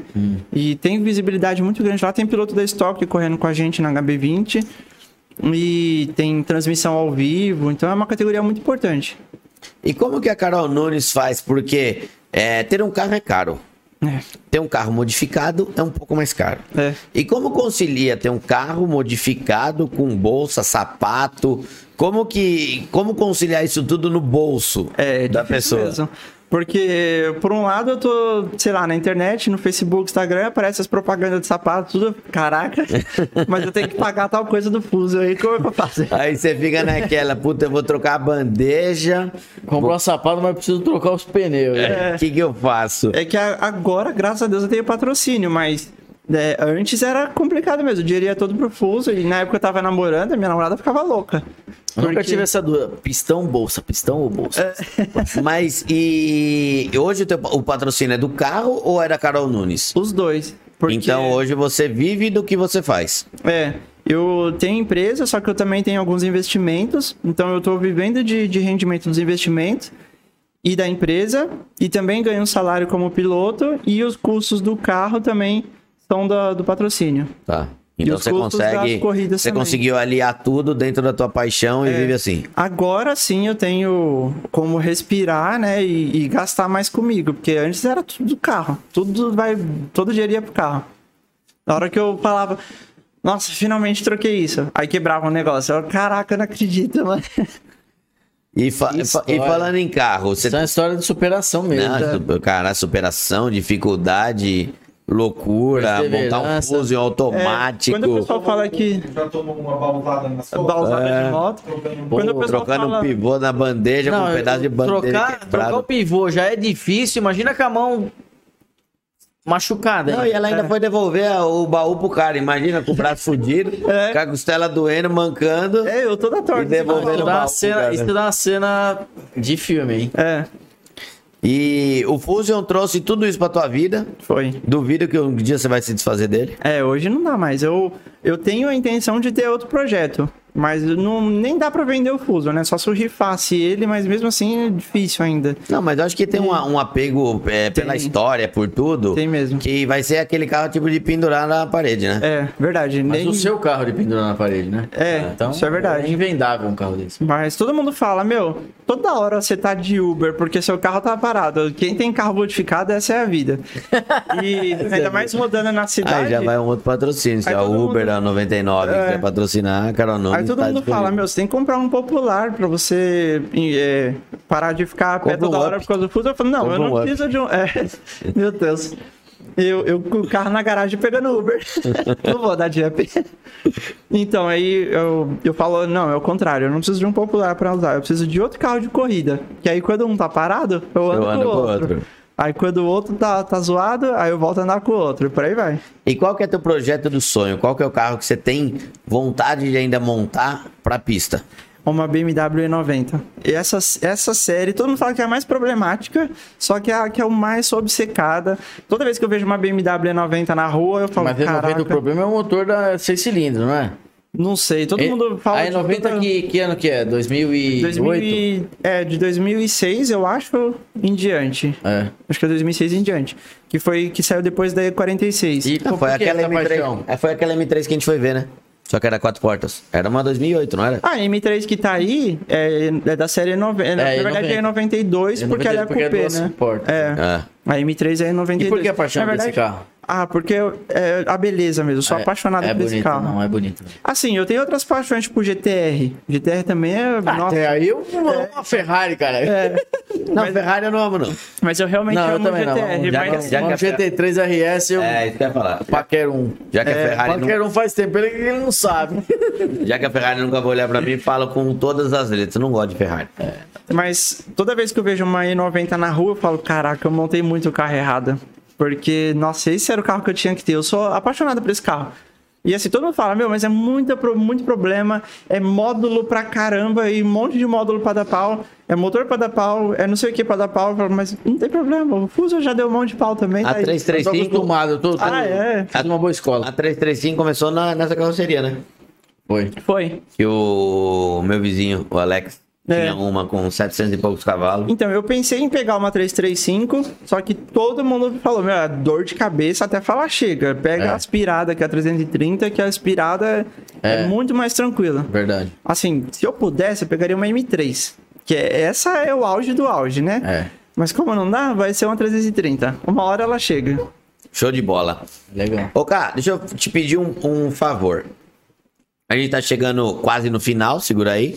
Mas eu queria que você passasse um recado pras mulheres, pras meninas, pra quem sonha em ser pilota, pra quem quer ingressar nessa, nesse mundo automotivo. E é difícil pra mulher. Quantas mulheres tem na Copa HB, HB20, por exemplo, que você corre? Eu e uma só. Eu e mais uma, a Thaline Chikoski. É tipo faculdade de engenharia. Quando eu fazia, É. tinha 80 alunos, duas mulheres. É.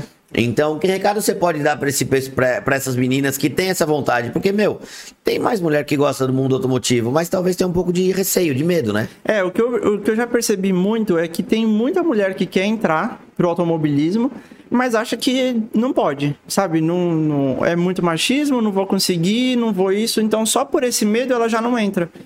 E não é ela, bem assim. ela se. É, Acho é que bem se assim. prote... ela quer se proteger, na verdade, acredita, né? É, ela acha que não é pra ela, sabe? Eu já percebi muito isso. E muitas, é até por criação. Tem uma, uma, uma menina que eu conheci na, na Superliga que ela ajuda na equipe e tal, porque o pai dela é piloto. Só que desde criança, os pais sempre deram kart, investiram uma grana e querem que o, fi- o irmão dela seja piloto. Quando ela falava que queria ser piloto, eles, eles brigavam com ela. Falavam, não, isso não é coisa pra mulher. Então, até hoje, a mãe dela não deixa ela correr justamente por causa disso e, e dá tudo pro irmão, sabe? Pra ele correr, investe na carreira e tudo, e o sonho dela é ser piloto. Então, é muito por criação também esse problema. Mas, assim, não é assim. Tem muita categoria que tá ajudando, tá é, investindo, patrocinadores também, porque justamente por ser pouco, pouca mulher no, no automobilismo, então a- as portas são maiores, sabe? Eles querem mais mulheres lá dentro, até para trazer mais é, divulgação para a categoria. A HB20 apoia muito, então não é um bicho de sete cabeças, pode tentar, vai atrás, tira a carteira de piloto, se informa. é, chama as mulheres que estão no automobilismo para conversar, para se informar, ver como que é, para pedir ajuda, porque dá para entrar, tem tem lugar e e eu acho que vai ser muito bem-vinda lá. Uma coisa ou outra, ela, às vezes elas têm que aguentar, porque, né, é difícil mesmo.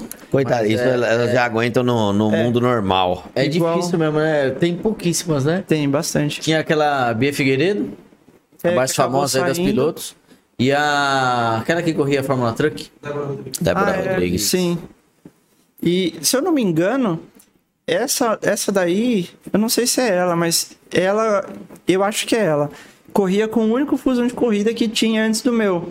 Que só existiam dois, que era de uma categoria de automobilismo do sul, só que era chassi Tubular chassi e bolha. tubular e era só uma bolha Só do bolha. Fusion, mas da, da geração do meu também. Só que desmontaram, sumiu o carro, não existe mais. Mas Só tem- sobrou você. Era uma piloto mulher também que corria com esse Fusion. Então, mulheres que estão vendo esse vídeo aqui, eu queria agradecer mais uma vez a Carol Nunes por ter aqui participado e ela passou um recado importante.